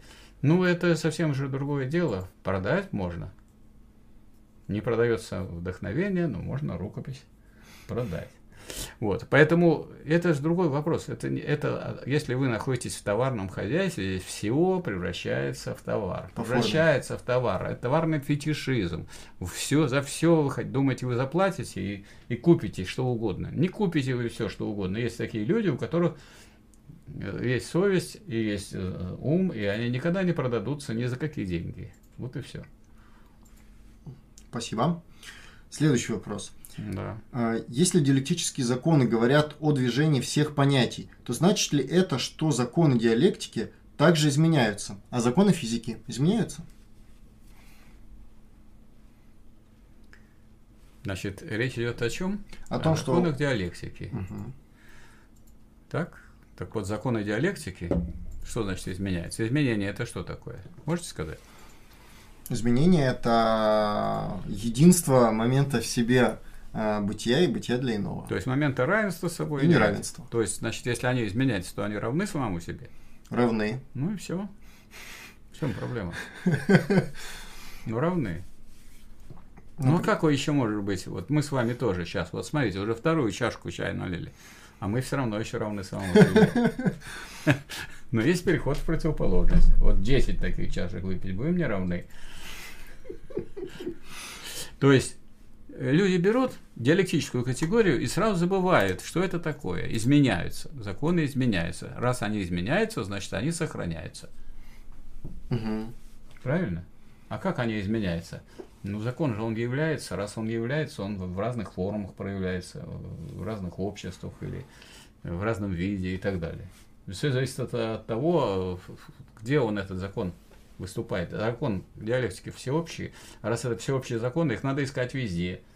И они никогда не бывают без мяса, без содержания. Mm-hmm. Так надо учесть это содержание, и, соответственно, там и так этому и, и сказать, этому исследовать. Поэтому э, всегда содержание разное. Раз разное содержание, и все их формы проявления. А это что-то, а что такое? Форма проявления разные. А закон что такое? Что такое закон? Это третий том. Я... Нет, это второй. Второй том, извиняюсь, туда не Но. дошел еще. Второй том, он говорит, закон это спокойное явление. Вот это самое простое. Я вам советую это запомнить. Это, спокойное явление. Это уже все, вы уже, вы уже специалист по второму по учению о сущности. И всего-то надо запомнить одну фразу. Закон это спокойное явление.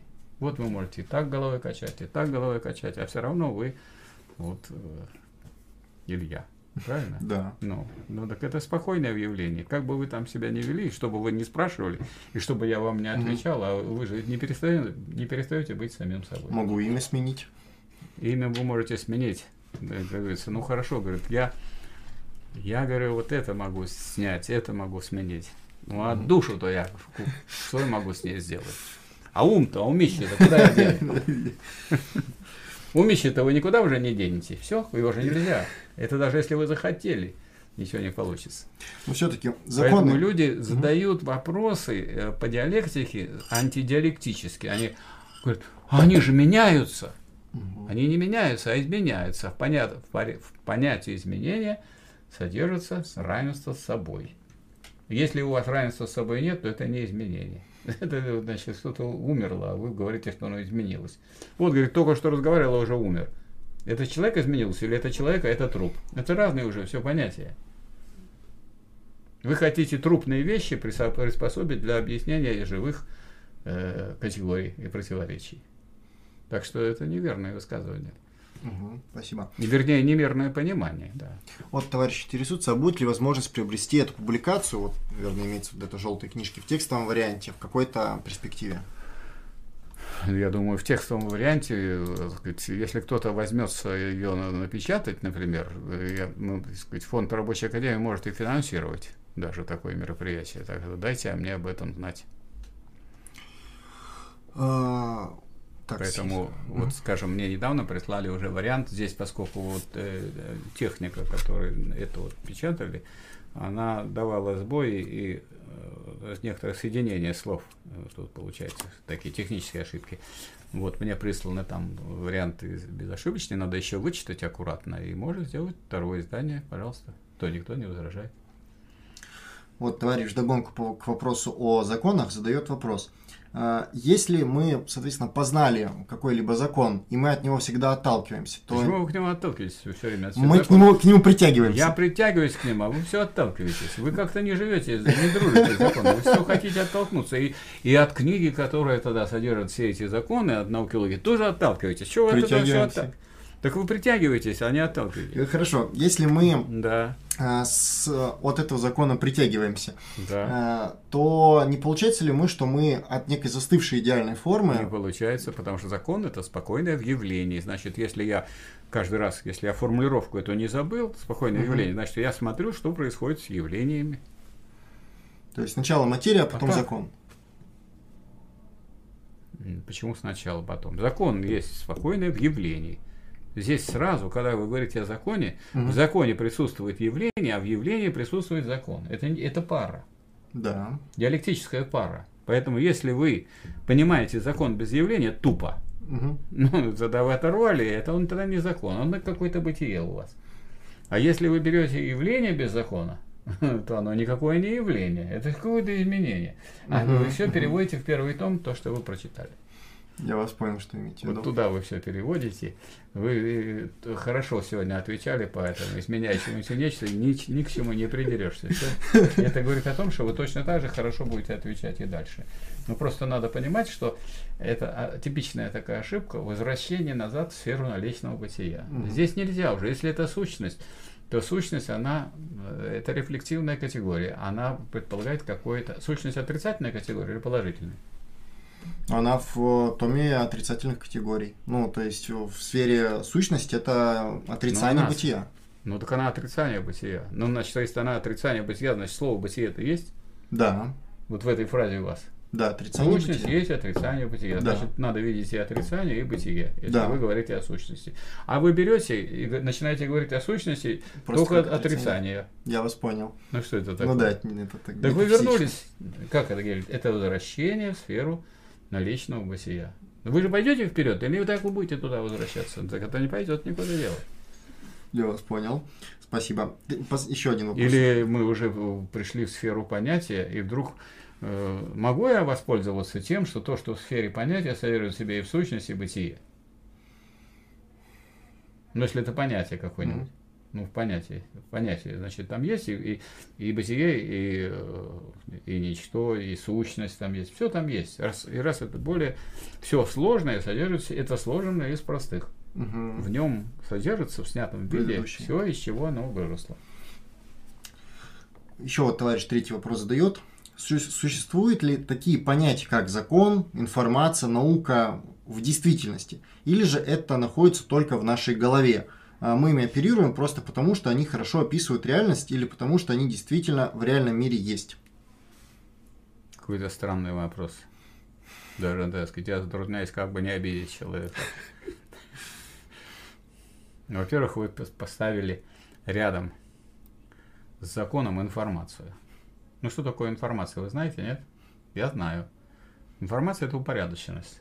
3.17, 28, 43. Это информация, я вам передал. Так что по части информации я вам уже ответил. Вы другой особой информации конкретной не запросили, а значит я взял вам любую, первую попавшуюся, и туда ее бухнул вам туда. Но бульк, и на этом все. Вот. Теперь закон. Что значит используется ли он? Закон же не бывает законом просто. Как это вы взяли категорию закона? Где такое вы нашли? Закон берется вместе с явлением. Вы видели голову человека, который ходит по улице? В интернете видел. В интернете видели. А это вообще это редкость. Да. Редкость. Ну, есть такие люди, конечно. Отдельные, да, редкие. отдельные. Ну, а у вас это как норма. Что значит закон, берем закон. Нельзя брать закон без явления. Вы берете отрицание без того, что оно отрицает. Бытие это положительное. Вот явление это, это на форму бытия имеет. Закон является, а явление существенно.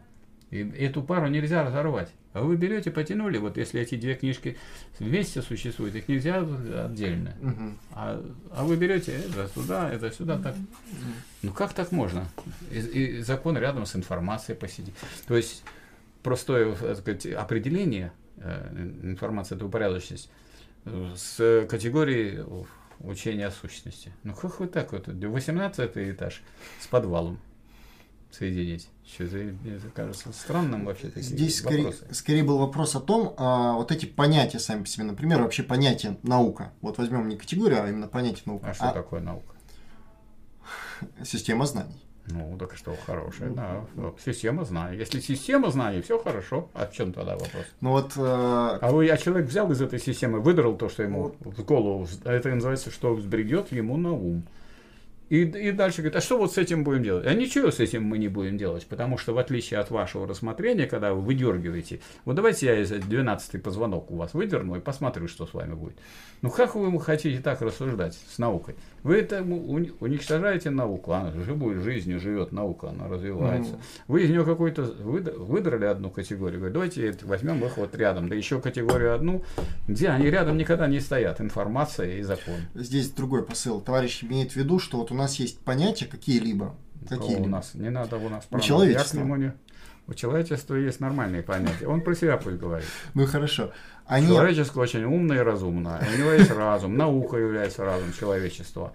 Э, Он понимает, что, так сказать, кроме разума есть всякие отрицательные качества того же самого человечества. Есть люди негодяи, есть э, так сказать, э, преступники и так далее. Зачем же это все валить в одну кучу? Не надо это нас. Нас не надо оттуда присоединять к себе. Вот вы там говорите, у меня есть вот такие, так сказать, дикие совершенно взгляды, когда я мешаю категории первого, второго и третьего дома. А почему я мешаю? А потому что мне все равно. Я ни первый, ни второй, ни третий не прочитал. Поэтому мешать я могу все что угодно. И, и спрашиваю, как будто бы как будто вы хотите чего-то уточнить. Вы не можете ничего уточнять, потому что вы этого не знаете. И дело не в том, что вы плохой. Ничего плохого в том, что не знаете, я не вижу. Ну, не знаете, я, я, так сказать, если вы будете до вечера перебирать, до утра, чего я не знаю. Поэтому не в этом. Но если мы сейчас на этом сосредоточились, если вы этого не знаете, ну, дайте поизучать. Тем более мы рассказываем, что нужно для этого делать. Сделайте себе три предмета. Вот Гегель, Маркс, Энгельс и Ленин. Четыре. И читайте потихонечку. Надоест Маркс, читайте Энгельса. Надоест Энгельс, читайте Ленина.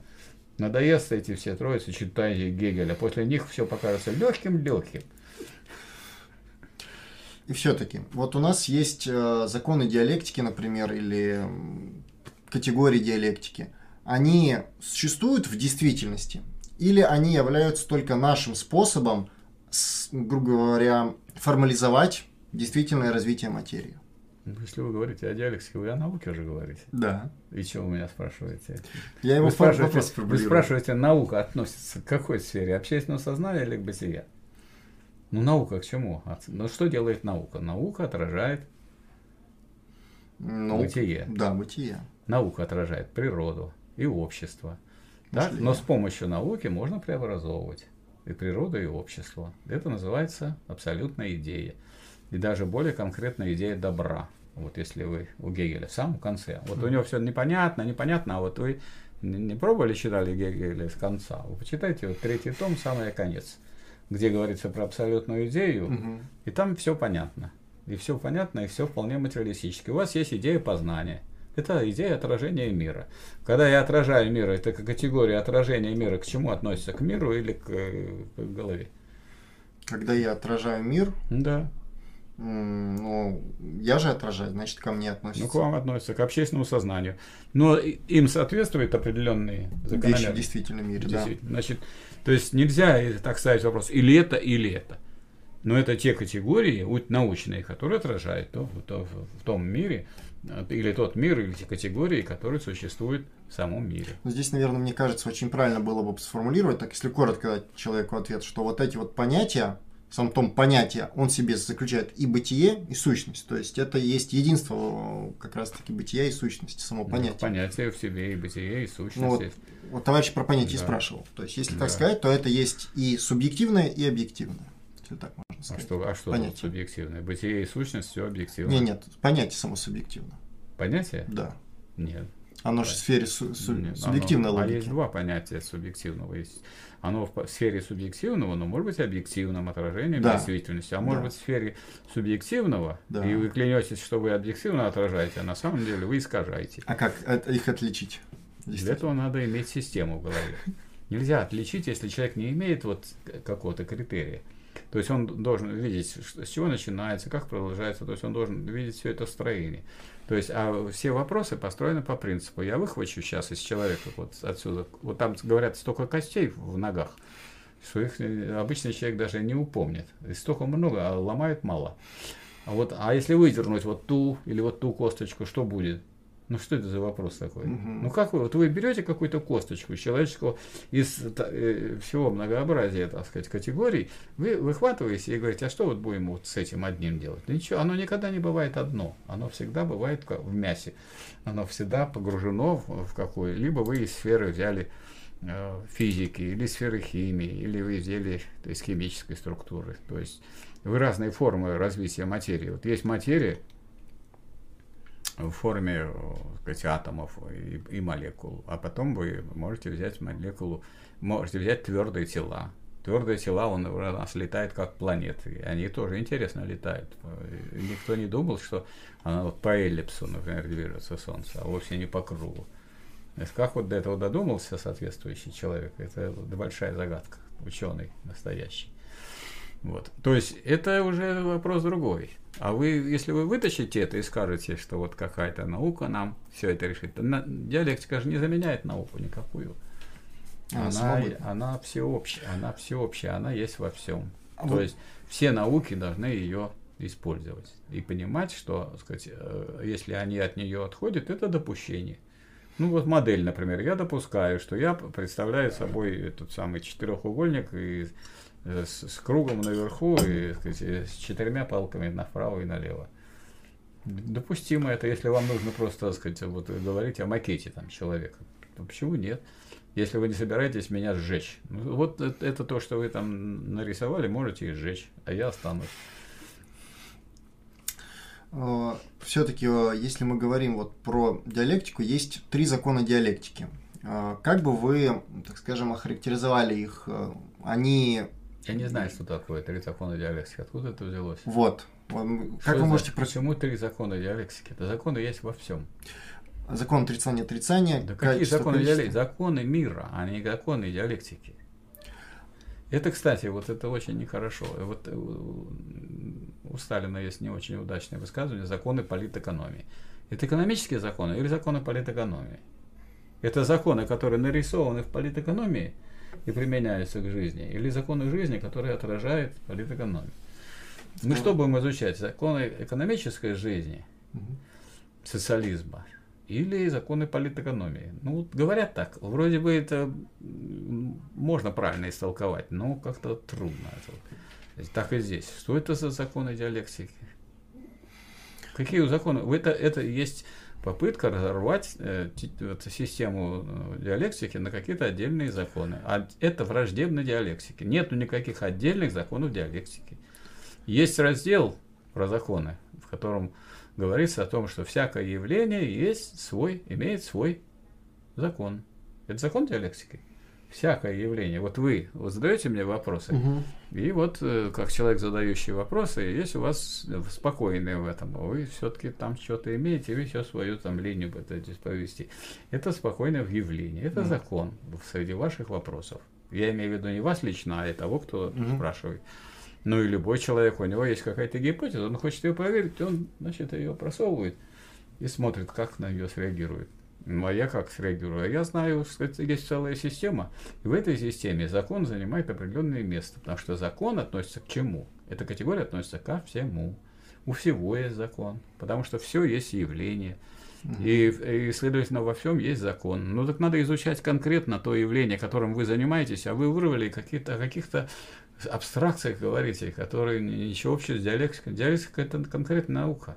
Она берет, посмотрите, какая связь категории бытие, ничто, и все движется, изменяется, видоизменяется. И вдруг раз, ну вот, например, противоречие, это главное, там, как мы к противоречию приходим. Перед этим такие интересные вопросы, как, скажем, тождество, это всегда тождество различного. Уже mm-hmm. некоторые с этим ну а как вот, если это тождество тождественно? 5 равно 5. И вам что сказал? Вам, вам интересно будет слушать, я вам буду рассказывать, 5 равно 5, 4 равно 4, а если я вам скажу, что 5 никогда не равно 5, потому что если 5 у вас слева, а та справа. Вот если сейчас у вас есть эти самые у нас приборы, которые с помощью спутников так, определяют местоположение. Это, вот, это здесь, а вот это здесь.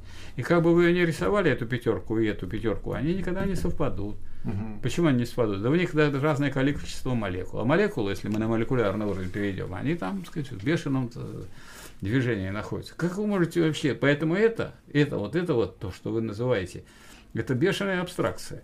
То есть 5 равно 5. Поэтому равенство, тождество, это тождество различного, говорит Гегель. Угу. Потом берет различие. Мы с вами различные люди. Но если мы с вами различные люди, значит мы люди. А если вы заявляете, что вы человек, я не человек, тогда у нас с вами не просто спор, а у нас с вами борьба. Конфликт. Конфликт. Так? То есть мы разные люди. Ну, мы же люди. То есть мы можем так ходить, мы люди. Потому что тождество различия и различие тождественного.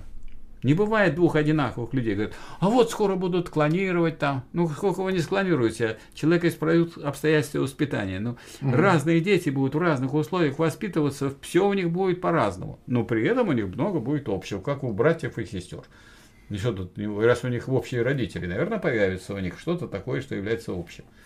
Вот, э... То есть сами вот эти вопросы, они антидиалектические такие, они никак не, не связаны с пониманием того, что диалектика это не, не отдельная категория, не перечень, не мешок с категориями, это система знаний. А что такое система? Есть начало, как неразвитый результат, и это вы прекрасно знаете.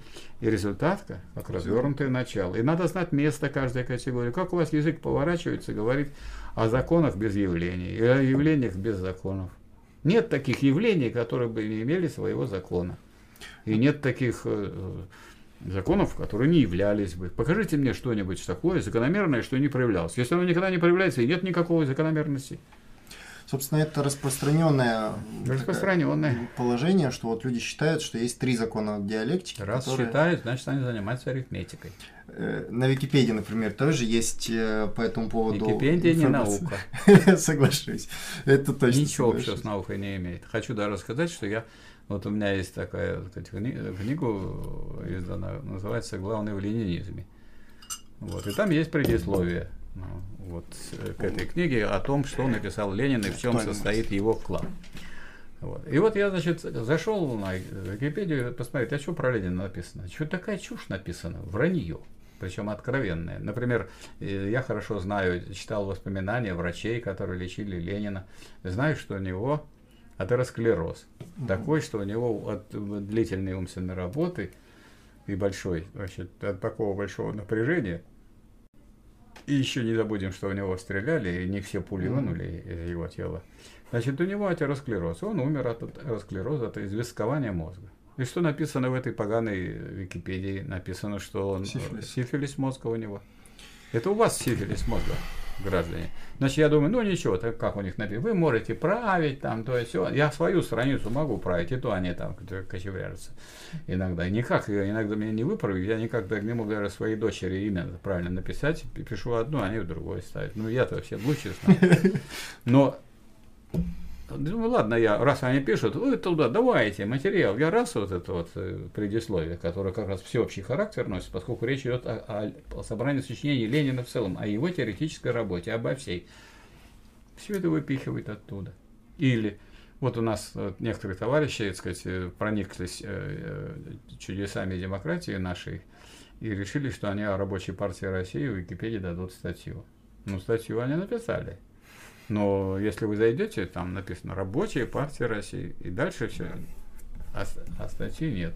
Mm. Ну вот я у меня на странице Википедии написано, что я член рабочей партии России, что председатель даже идеологической комиссии. Это можно. Mm-hmm. А про партию нет. Ну так вы извините. Вот вам это ваша Википедия. Но эта Википедия, понятно, люди сидят, это деньги получают, у них задача есть. Вам-то зачем надо по косточкам разбирать? Вот представьте себе, это вот Гегель говорит, что это э, кости скелета, да еще и перепутанные.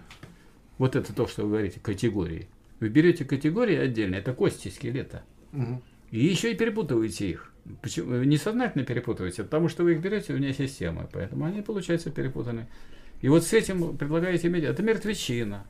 Поэтому я просто извиняюсь за свою реакцию. У меня реакция как на мертвечину. Берите научную систему, разбирайтесь в ней, где это, в каком месте стоит, и обязательно в связи. Если еще первый том как-то он вроде как взял бытие, оно вроде существует и без бытия. Сколько оно просуществовало э, без противоположности? Очень, нисколько. Оно сразу превратилось в ничто.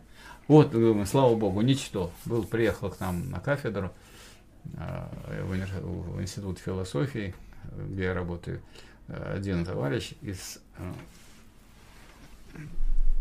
из Казани, заведующий кафедрой. И говорит, я первую категорию ничто поставил. Ну, может, конечно, он поставить любую категорию, хоть шкаф может поставить. Но если ничто-то есть, если она первая категория поставлена, значит она есть. Ну, Раз значит, она есть, она бытие. И первая категория все равно бытие. Потому что ничто уже содержит в себе что. Она содержит в себе отрицание, она двойное. Ничто. Так надо знать, что такое что, и тогда будет знать, что такое ничто. А поставить, ну кто вам может запретить? Сегодня можно издать все, что угодно, любую галиматью. Вы можете пойти, и вас без вопросов опубликуют. Если подвести коротко вот итог по трем законам диалектики, можно сказать, что их нет. Это неправильное толкование, нужно изучать категории науки логики. Это будет куда более да, правильно. Изучать, а, изучать категорию закона. Ну, это вот да. ну, говорят так иногда, э, как бы выхватывая оттуда, чтобы ну, из всего этого богатства, вот обратят внимание, но их тогда не, не надо их брать все три, тогда берите по одному. Тогда еще куда не шло. Ну вот берем закон один, и вот будем говорить, что вот обращаю ваше внимание, что в диалектике есть такой закон, и вот вы его, угу. это, надо его соблюдать. Или надо считаться с ним. Потом, значит, в, другом, в другой ситуации зашла речь о другом законе. Ну, с ним надо считаться. И третьим. А вы их раз и сделали из них систему такую хорошую, из трех закончиков. И не надо считать науку логики. Красота. Удобно. Как вы устроили хорошо. Хотя на самом деле вы себя лишили, так сказать, собственного богатства всего. Потому что суть вообще диалектики в переходах, угу. в, том, в том, что они все, не, нет ни одной категории неподвижной. Ну вот, кажется, мы дошли до конца. Вот она, вот, вот, вот абсолютная идея. Это что такое? Ну, ну бытие это все время изменяется, значит, все эти категории все время, так сказать, находятся в движении, и поэтому и ваше познание, оно все время тоже меняется.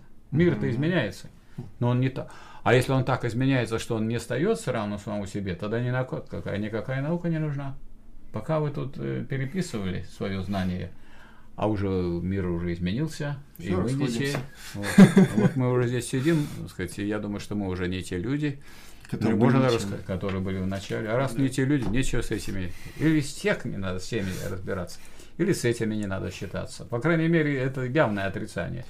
Люди вот, пришли чтобы... смотреть на одних, получили других. Да, получили других. Вот. А ответственность за это несет тот, кто организовал. Я с себя снимаю. А я соучастник, поэтому хоть я с себя снимаю, на меня на, все равно на это навесит ответственность люди, которые будут разбирать. Вот еще такой вопрос. Энгельс говорил, что диалектика не является наукой наук, она является одной из наук. Вы согласны с таким положением или, может, как неправильно трактуем Энгельса? Я думаю, что э, товарищи говорили, и Энгельс, и Маркс, и Ленин, и Гегель, что это наука о всеобщем. В всеобщем этим все сказано. То есть, если вы, кроме всяких конкретных наук и конкретных истин, есть всеобщие истины. Их не так много. Вам кажется, что это много наукологии, а всеобщем, обо всем. Это же обо всем. Это вообще, mm-hmm. это элементарно. Так, так всего-то в три томика и три книжечки. Вообще и, все. И вообще все. И обо всем вы уже главное знаете. А если вы конкретно, тогда извините, это тогда, вам тогда к врачу, если по медицине, а это к физикам, а это к химикам. А у нас получалось, вот у меня была такая интересная ситуация, э, когда я защищал докторскую диссертацию, был у меня оппонент Мишин Василий Иванович, Э, заведовал кафедрой э, в Ниж, Нижнем Новгороде. Я к нему приехал домой. Ну, товарищи мои, то есть меня к нему направили и, сказать, э, просили его очень внимательно отнестись. Он говорит, ну хорошо, говорит, я прочитал вашу диссертацию, отзыв я вам дам положительно. Вы мне объясните, вот вы там критикуете вопросы экономики. Ух ты же, вопросы экономики, это журнал Института экономики, Академия наук, а вы критикуете.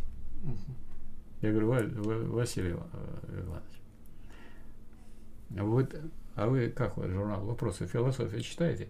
Да это поганый журнал, это все дурачье всякое за деньги печатает. Ну так вы видите, вот, ну я-то, я говорю, кандидат экономических наук, у меня две диссертации написаны были, докторские по политэкономии, а это вот я стал, решил изучать по философии. Угу. То есть там такое происходит, и надо понимать, что вопросы философии и вопросы экономики это не те органы, в которых, в которых легко себя чувствует и хорошо истина. Ну вот книги бывают разные, издавайте, печатайте. У нас не было такого, чтобы невозможно было э, то, что истинное, издать. Такого не было. Даже путешествие из Петербурга в Москву и то было издано. Поэтому пусть люди не там, запугивают себя. Все издается хорошее. Сделайте хорошее, оно будет опубликовано. Возможно, после смерти. Ну, если хорошее. Ну да, Маркс опубликовал. Доказательство. Ну вот и все. Вот у Маркса, скажем, из трех томов капитала при жизни, э, во-первых, опубликовано одно, и то, значит, и он был очень доволен, что еще и на русском языке было опубликовано. Первый том переводил. впервые. По-моему. Лопатин. Лопатин? Да. Вот. И, и э, Плеханов у нас основатель русского марксизма. Не, по-моему, он переводил какой-то из... Э, есть перевод с «Капитала». Не ну знаю, ладно, это отдельно. Знаю, Лопатин. Угу. Переводил. То есть это вообще неожиданность была для Маркса. И он, конечно, даже, даже изменил отношения. У них там есть всякие высказывания резкие в адрес царской России. Некоторые ко мне подходят и говорят на факультете. А вот Маркс так вот про Россию высказывался, угу. что делать? Угу. Русофобом а, был. А он говорил, где он это высказывал, в каком произведении? Да он не в произведении, а в письмах. Что делать? Не читайте письма, говорю. Ну, в письмах человек, так сказать, ну, как бы не сдерживается иногда. У Ленина я вам тоже найду. Нас, нас всех вешать на, на вонючих веревках. Но человек говорит, что вы пристали ко мне? Я такой человек может сказать при такой работе, как у меня, mm. в таком бешеном количестве событий вы хотите, значит, это всерьез рассматривать. Вообще, говорит, не печатайте ни одно мое выступление.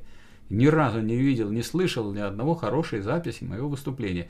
Берите, если вам делаете краткий газетный отчет, или берите мои статьи. Вот статьи за статьи я отвечаю. А тут вы еще... Там можно, да. Давай. Вот вопрос такого плана. А, мы затрагивали о том, что диалектика занимается всеобщим. Да. Вот здесь вот... А э, всеобщем это значит то, что он есть во всем. Да. Вот это вот нельзя, это всеобщее вы, вы, выносить за рамки конкретного и за рамки промежуточного. Всеобщий, вот человек, вот если человек это человек, то в нем есть все. Угу. Он и животное, он и твердое тело, в нем и 80% жидкости, в нем есть и молекулы, есть и атомы. И я думаю, что и весь микромир в человеке тоже есть. То есть всеобщее, оно может выступать как единичное и как особенное. Вот если, кстати, это вот тот, кто задал вопрос, он выступает как единичный, он задал вопрос. Угу. А мы вот э, сейчас с Ильей как всеобщее выступаем, потому что мы должны на эти вопросы принимать и отвечать. Угу. Вот, особенные. А вообще, а всеобщее, оно, оно потому и всеобщее, что оно есть во всем. То, это, то есть вы изучаешь вот один какой-то конкретный предмет, а знать будете обо всем. Главное, самое основное. Это вообще такая экономия колоссальная. И еще люди останавливаются перед а стоит ли изучать? Ну, можете просто ползать и все это собирать по отдельности. Отдельные гвоздики и отдельные крючки. Надо изучать как раз всеобщее. В чем? Во всем. То есть человек должен понимать, что изучая науку логики, он изучает и себя, и общество и, сказать, изучает науку, изучает он природу, изучает он все, изучает, Ну, как выражение, в той мере, в какой оно выражено как, как всеобщее. Здесь у меня, собственно, вопрос какого плана, что у нас есть советская философия, которая имела много школ, там, Пермская антологическая школа, Вазюлинцы, Ильенковцы и прочее. А, имеет ли какой-то смысл ознакомливаться людям с этими работами уже после Гегеля?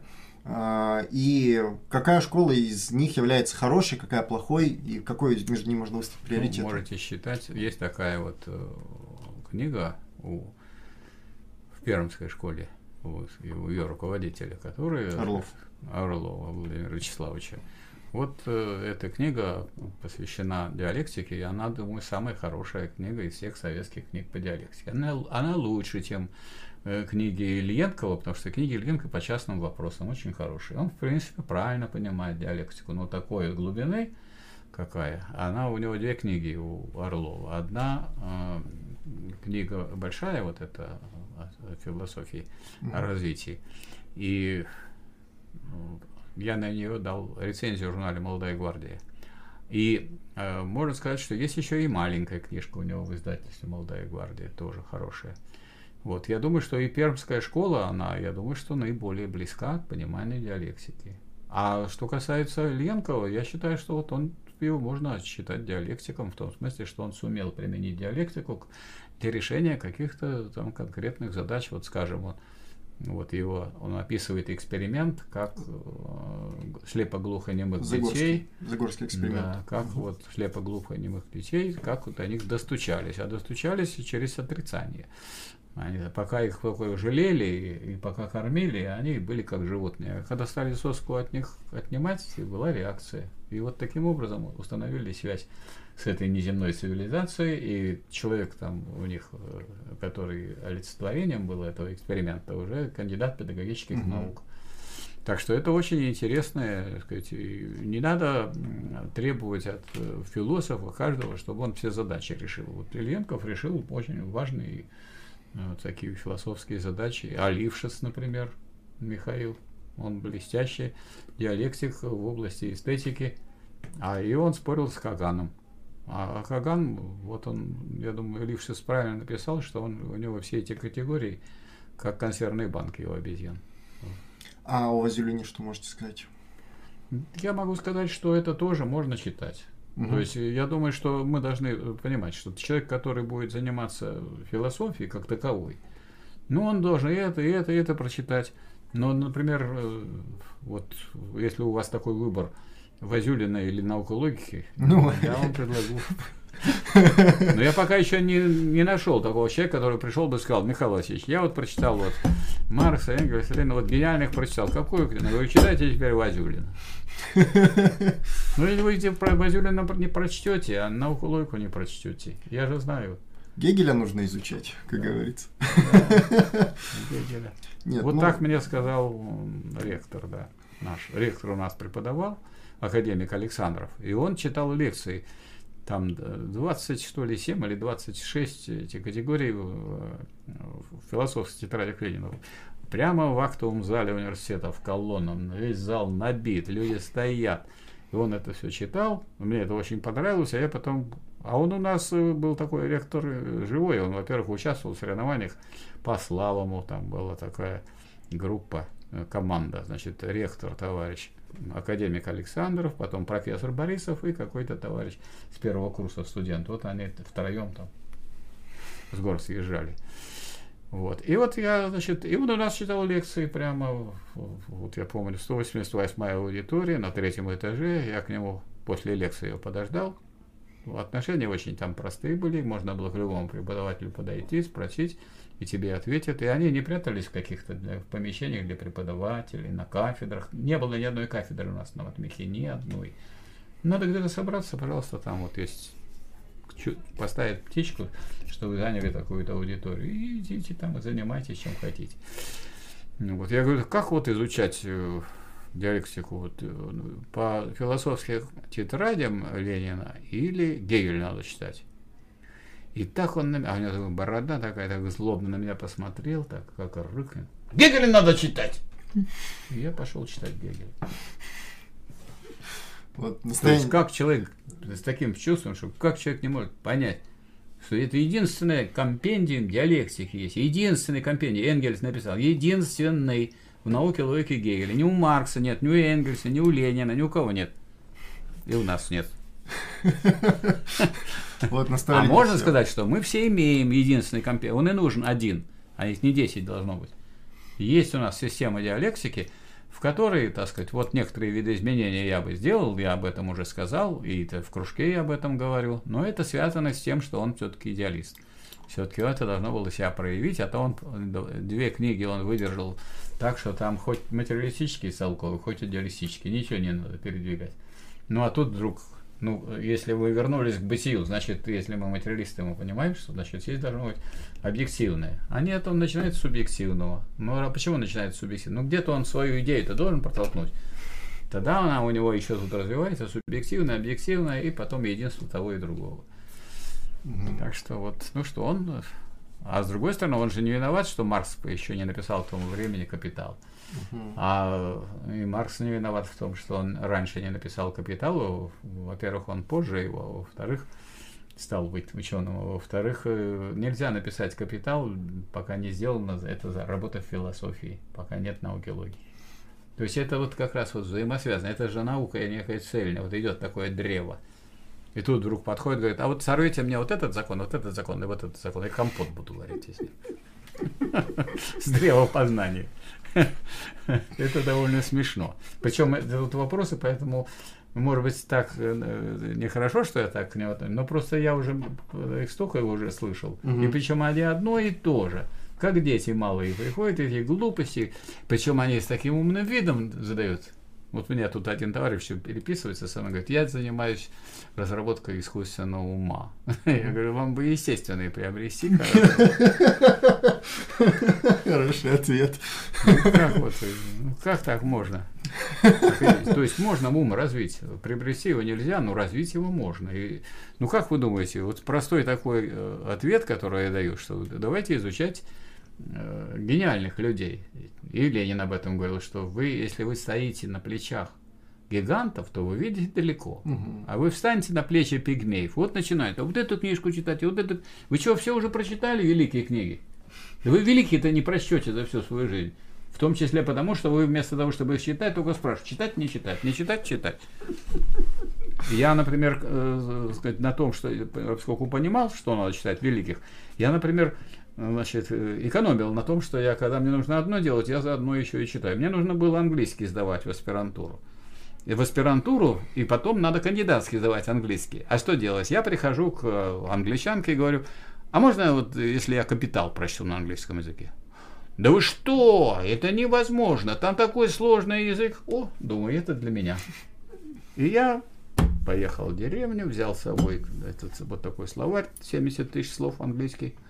Но это было ужас. Это я должен все время так все было хорошо, и природа, и тут слива была. А я тут, значит, все достаю этот словарь, ищу слова, ищу слова. Там же, говорит, такой словарный багаж. Ну, в общем, я прочитал, значит, на английском языке первый том и часть второго. Сильно отличается от русского перевода? Ничем не отличается. Угу. Почти. Вот. И после этого пришел сдавать а сдавать надо аспирантский экзамен как? Там говорят, а вы должны свободно, вот, э, вот книгу вам дают, читайте. Книгу вы купите там на канале Грибоедова, есть магазин, там прямо от английского издания. Ну, я взял, начал читать, боже там, по сравнению с капиталом это легкотня. Ну, я сдаю, она говорит, ну приходите, я вижу, что я вам отлично ставлю, приходите через две недели, сдавайте кандидатский экзамен. Экономия. Но если у вас есть, так сказать, какие-то великие да, достижения, они вам ускоряют ваши темпы или ослабляют? Ускоряют. Ну так естественно. Поэтому вот что это откуда у вас столько много чего. Так откуда, откуда? Так читайте вот, и будет хорошо. Читайте умные книги. Рецепт очень простой. Люди задают вопрос, а, как обосновать истинность философских идей Гегеля? Зачем их обосновывать? Истинность это без вас сделали. Ну вот сейчас в науке... Это вы такой хороший вы какой-то. Кто вы такой вообще обосновывать истинность философских идей Гегеля? Истинность философских идей Гегеля обосновал Гегель. Потому что в науке считается только то, научным достижением, что обосновано. Если сам ученый это не обосновал, то это не достижение, это не, не открытие. Ну, сейчас... Поэтому я, кто, кто вы такой вообще обосновывать достижение Гегеля-то?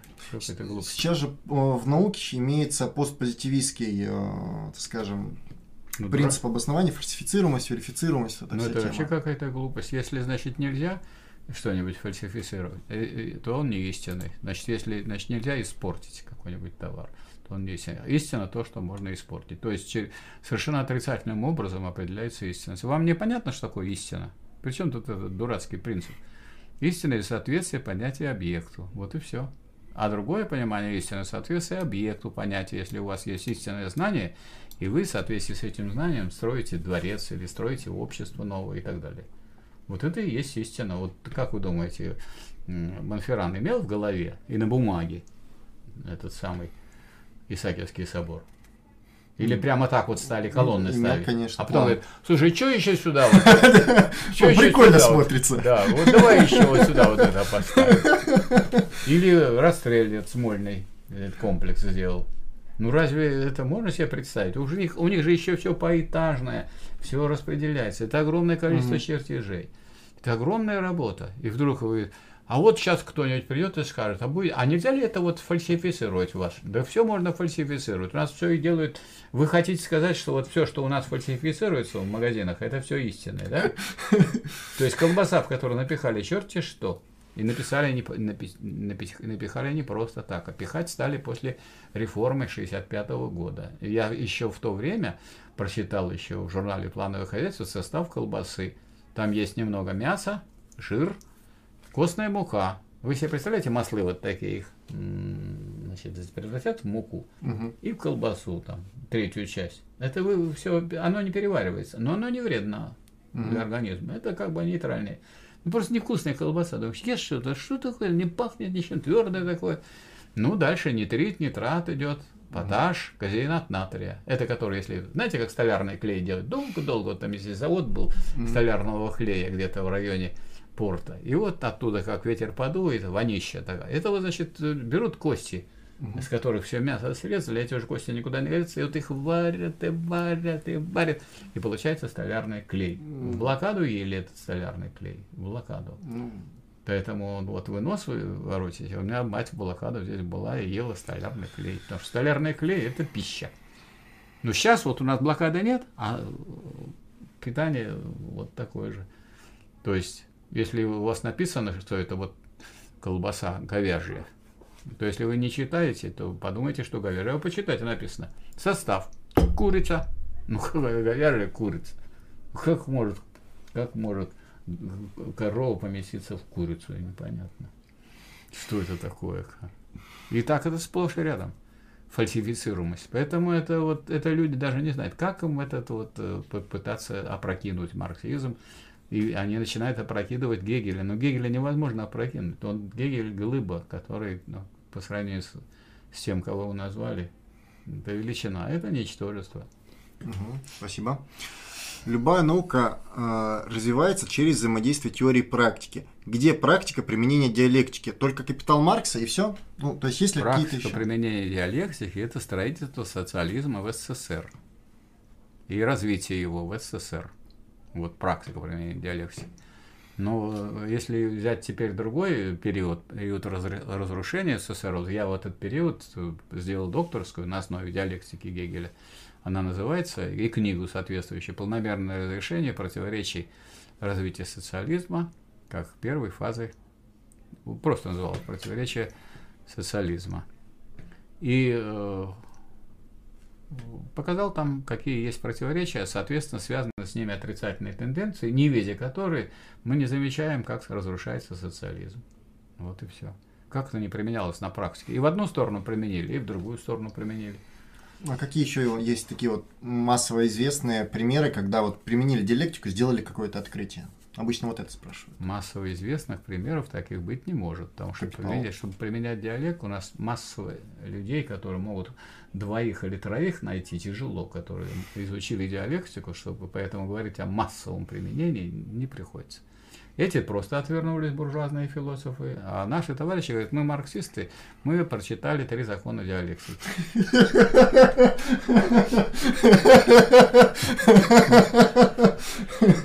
Уровень такой марксиста. Чего от них хотите?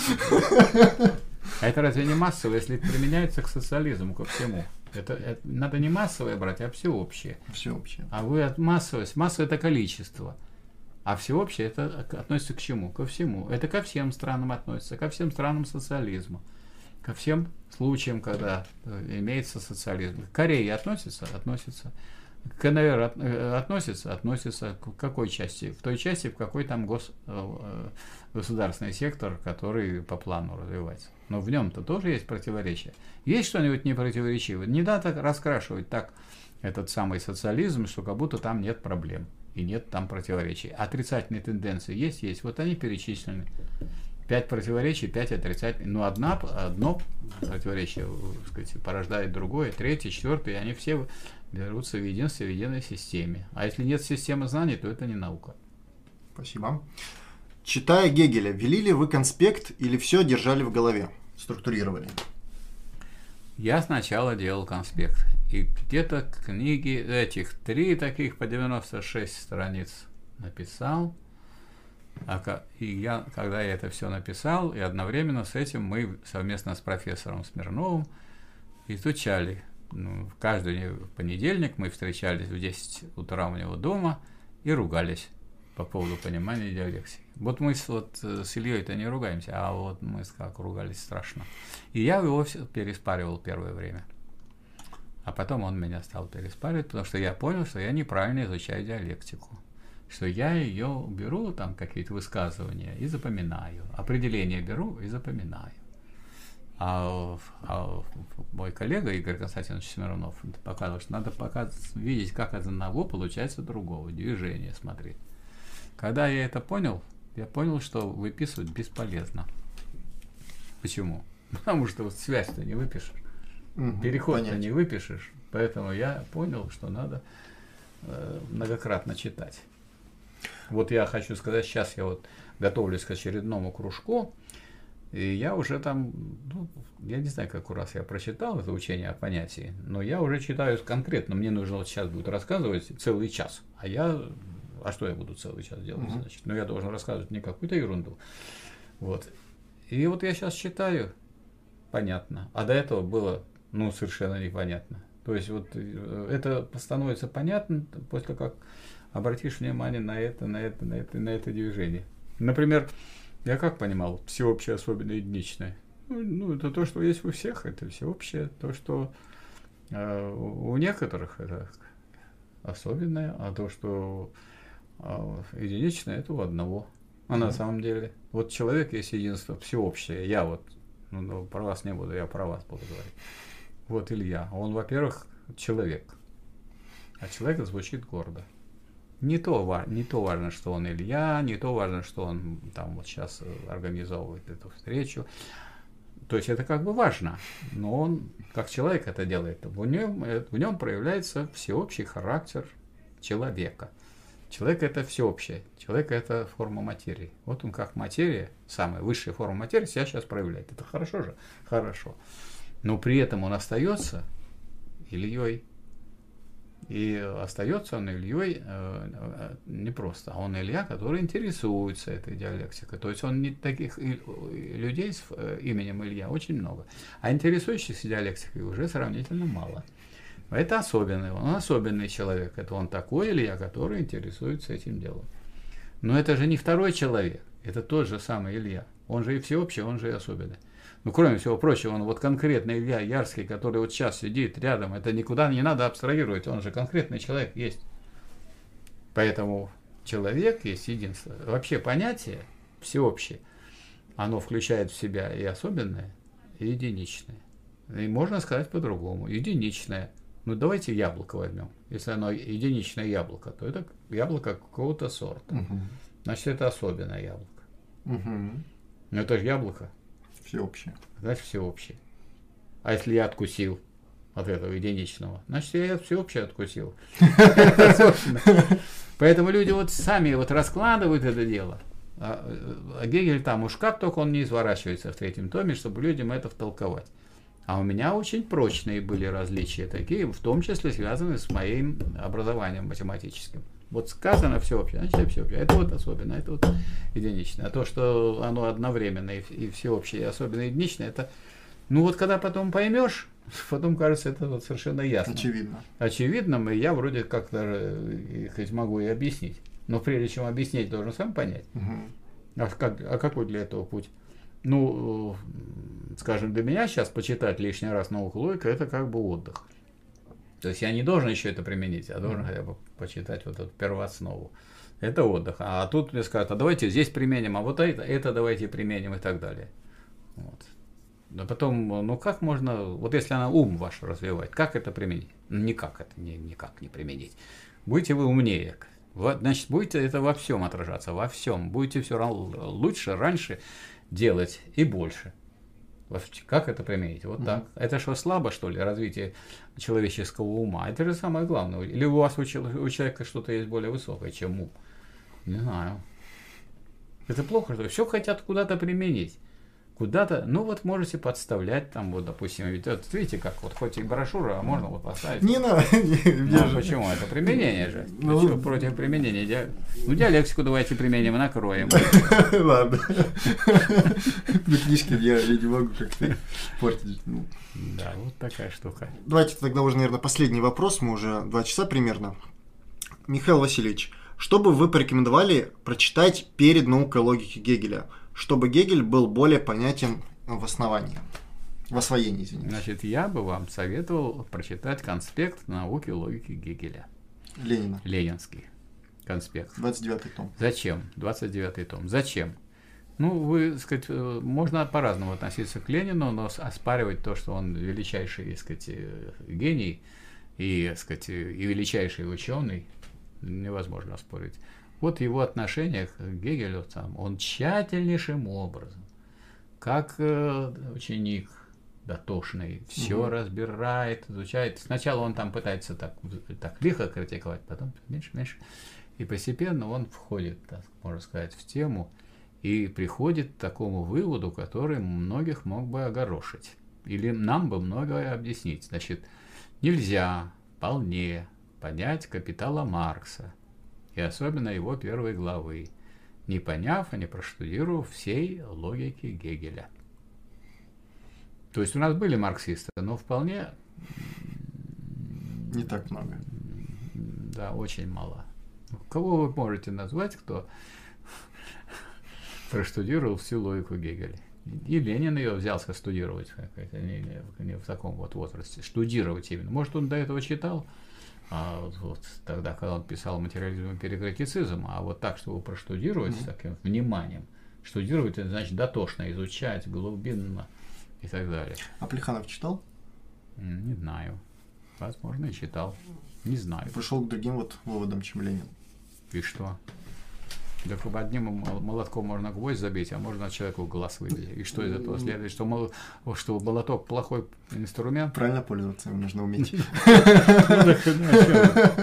О чем ты говоришь? Он стал меньшевиком в конечном итоге. А почему? Потому что вот он диалектику хуже знал Ленина. А у Ленина вот там, там все время были повороты, перевороты все время, постоянно была такая ситуация, нужно было новое решение. Ну, скажем, вывод о том, что вот революция возможна первоначально в одной отдельно взятой стране.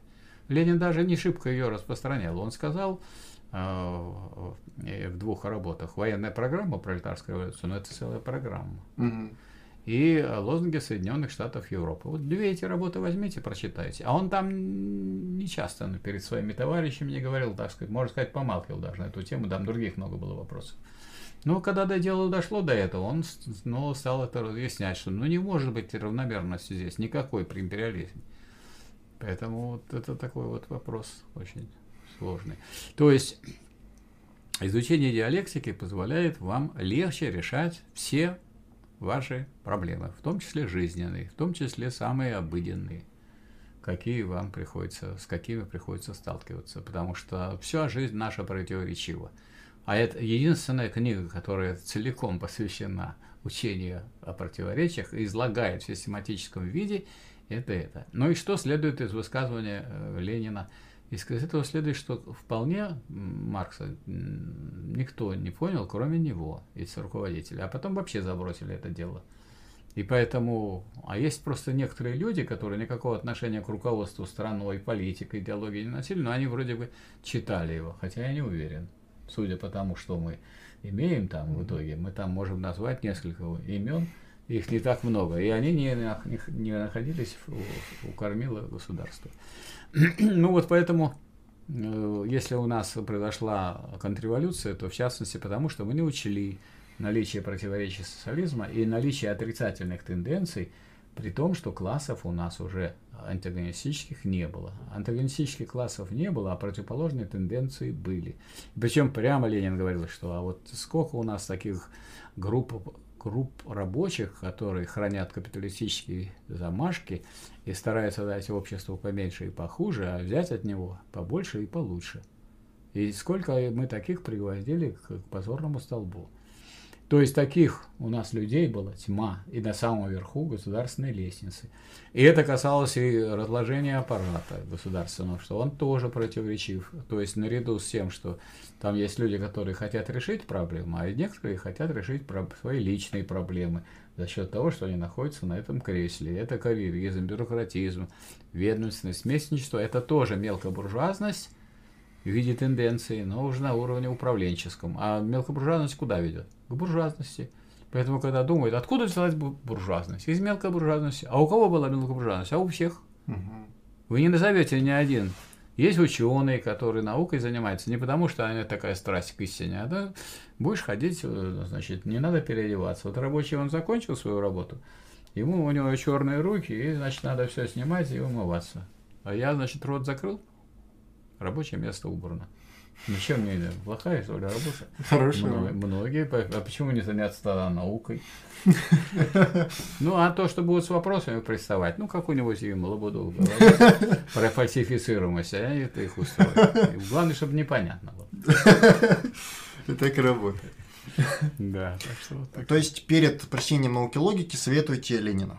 Да, и я хочу обратить внимание на то, что вот, на, на что люди, так, которые это не читали, не заметят. Э, значит, вот у Ленина там рассматривается, у Гегеля рассматривается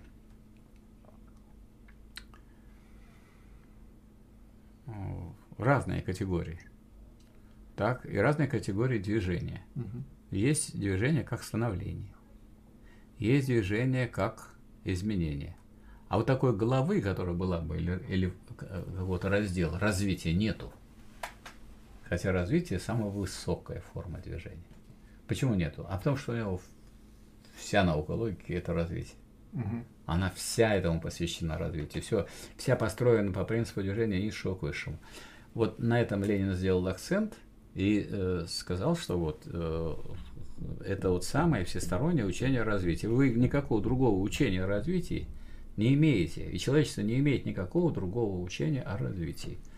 Вот это он подчеркнул что и Гегель не подчеркнул, хотя он это сделал. И второе. В этом это развитие э, всегда идет через борьбу противоположных тенденций. Если вы думаете, что это восхождение по ступенькам, как вот социализм, развитой социализм. Ну, просто без борьбы некой. Без так борьбы. не работает. Да, нет, работает на уничтожение социализма. Работает, проверено. Ну, была же тоже тенденция обратная. Да, была. Вот эта обратная была, и она и сработала. Вот, поэтому, если вы не представляете себе дорогу как э, постоянную борьбу с противоположной тенденцией, вы никогда не придете к этому пункту, который вы наметили. К результату. Или вы придете очень поздно, когда уже все кончилось, и вы опоздали. Поэтому только тогда можно сохранить тот же самый социализм, который был построен. Ну вот вы построили. Ну даже вы любой элементарный дом построили, он же будет разрушаться. Вот представьте себе, выключили отопление, там, бац, все. Потом начинается эти а, распадение просто всего. Поэтому вот это, вот это вот а, объяснение того, что это самое всестороннее учение о развитии. Вы хотите разобраться не в отдельных категориях, там, каких-то там, вот, примеры приводить, там, информацию, деформацию, еще чего-нибудь. Вы хотите разобраться в развитии, потому что развитие нужно знать всем, что это такое. Угу. Вот. А никакого другого способа разобраться в развитии сказать, нету, как взять и прочитать науку логики, потому что там вот идет развитие. Причем от самого простого все более и более. Каждая следующая категория это все включает в себя предыдущие. Хотя там вроде все просто, потому что что такое сложное? Что такое сложное ЕГЭ? Составлено из простого.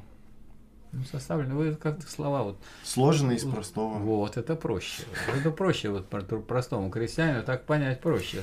Сложно это сложное, а уже составленное. Я сразу составы поездов сразу представляю. Это надо уметь составлять, а куда вести, там надо картинки.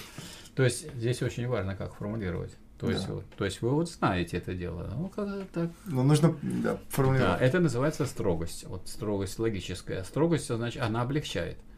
Почему нужно точно? Я иногда вот люди скажут, вроде правильно, но как-то все это дико искажено. А там так э, в Ленина, там, допустим, в Гегеля изложено, что вот лучше не скажешь. Например, вот, вот я не знаю, вот вы оппортунизм. Можете сказать, что такое оппортунизм? Определение, я знаю, есть у Ленина. Это... Так вы знаете. Вы я знаете, знаю, что, где знаю, где его найти, если мне надо. И вы знаете, где найти. А я его просто Это не предательство партии, это нахождение в партии, но идти в угоду тактических а, каких-то интересов сиюминутных, в ущерб стратегическим интересам партии. А как, у кого лучше сформулировано? У вас? У Ленина, конечно. И кто я такой по сравнению с Лениным? А что тогда вы не берете Ленина? Я не помню. Я говорю, я, я не а запоминаю. А я знаю, куда обратиться. А зачем вам память? память неплохая, поэтому я все нет, стараюсь нет, понимать. Нет, память, во-первых, надо развивать, во-вторых, надо. надо обогатить свою память знанием всех тех богатств, которые выработало человечество.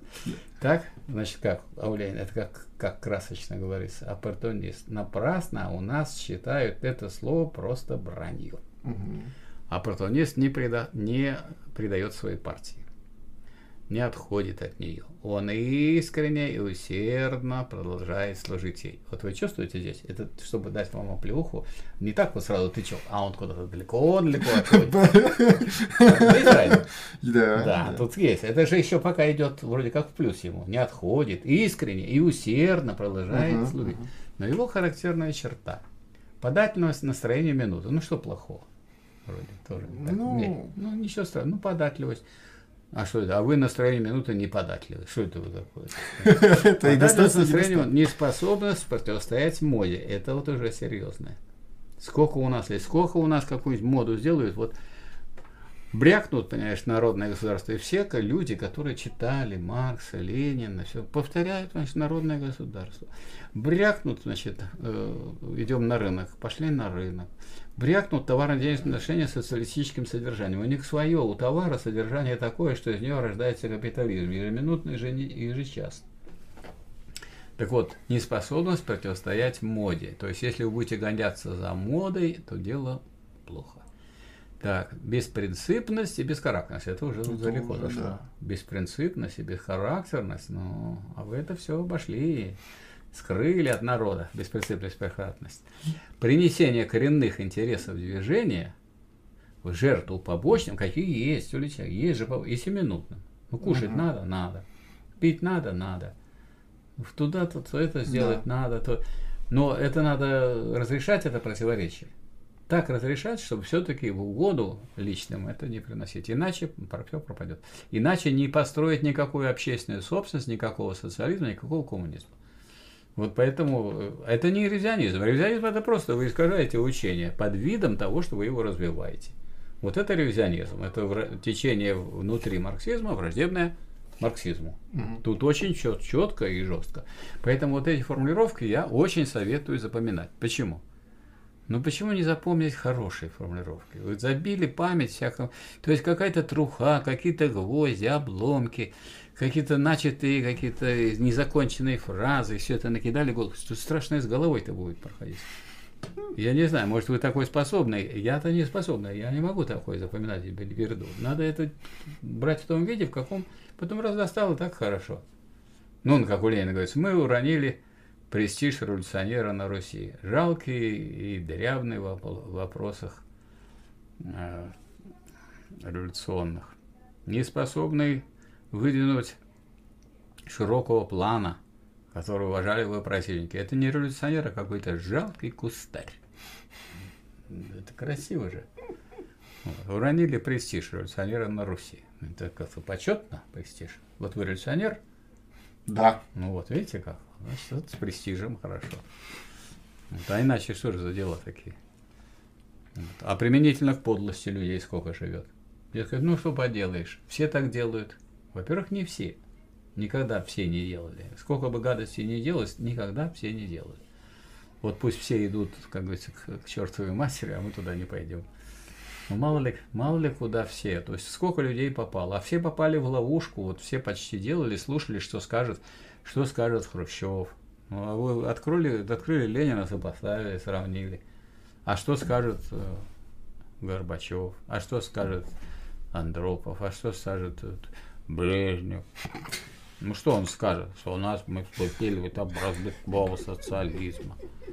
Ну как может быть социализм развитой, если люди, думаете, никто не читал Коммунизм. критику Годской программы? Нет, Развитой социализм это уже коммунизм. нет, вы ошибаетесь, Илья. Социализм просто это уже коммунизм. Да, а у него есть две фазы. Просто социализм и, ну, условно говоря, первая фаза коммунизма и вторая фаза коммунизма. Так вторая фаза, это какой коммунизм? Развитой. Полный. Полный. Ну, Ну. ну. Вот, соответственно, он и назвал. Вот коммунизм, он, это не полный, это полный. Да. Поэтому развитой коммунизм, развитой социализм это полный коммунизм.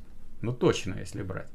То есть точные формулировки, ну они об- облегчают, конечно, запоминание. Я вот, у меня, например, память механическая очень слабая. Я, я бы не запомнил это надо. Поэтому я беру вот, вот гениальные формулировки, запомнить легче. Почему? Потому что они гениальные. Они гениальные, зачем их запоминать-то? Вообще, я таких э, формулировок могу вам настроить. Давайте вам по любому вопросу настроить сколько хотите формулировок. Но они не будут гениальные. Они могут даже не научными быть. Но я их сформулирую. Особенно меня учили, как говорить убедительно. Ба, бо, бу, б, би, бы. Убедительно. А Ну, то, что мы говорили, с вами обсуждали, это мелочь. Главное правильно сказать. Да, это очень важно тоже, форма. Давайте, наверное, уже будем к концу. Подведем итог какой-то сегодняшней встречи. А, К концу не надо. Лучше к результату. К результату, Вот это согласен. лучше. К результату. А то как-то печально звучит. Будем тогда к У вас результату. что тут есть? Этот какой-нибудь крест там где-то в распятии? Нет, этого нет. Будем к результату тогда идти. Давайте к результату. Это хорошо. Результат, он всегда предполагает, что там было начало. И, и движение к этому результату. Есть Вот. такое. Диалектика одна. Диалектика Маркса и Гегеля одна. У Да, них различен это- только метод в подходе к этой И не только диалектике. метод в подходе. Они э, на разных этапах по-разному сделали разный вклад в это диалектическое учение. Учение о диалектике. Всеобщее учение. Из- Изучать Гегеля, соответственно, стоит для того, чтобы свое мышление развить, свой ум развить, для того, чтобы можно было изучать все вокруг благодаря методологии познания. Не только изучать, чтобы еще и понимать. Понимать, да. А изучать-то можно всегда. В метод. ничего не надо для этого читать. Читайте, все изучайте, ничего не понятно. Да. Понять, чтобы выражать в понятиях, как Потому что, говорится. да, понять, то есть выразить в понятиях. Соответственно, Гегеля читать нужно, ему можно и нужно, как и читать Маркса. И если вы хотите вполне понять Маркса, то без Гегеля здесь никуда. Наверное, у нас такой тогда итог. Да, хороший итог. Спасибо, спасибо, Михаил Вам Васильевич. спасибо за инициативу. Товарищи, пишите ваши вопросы в комментариях. Обязательно их будем, так скажем, суммировать. И если Михаил Васильевич еще получится к нам, поси- к нам на стрим прийти, то обязательно на них ответим. Хорошо. всем спасибо. Всем пока. Спасибо. До свидания. Всего хорошего.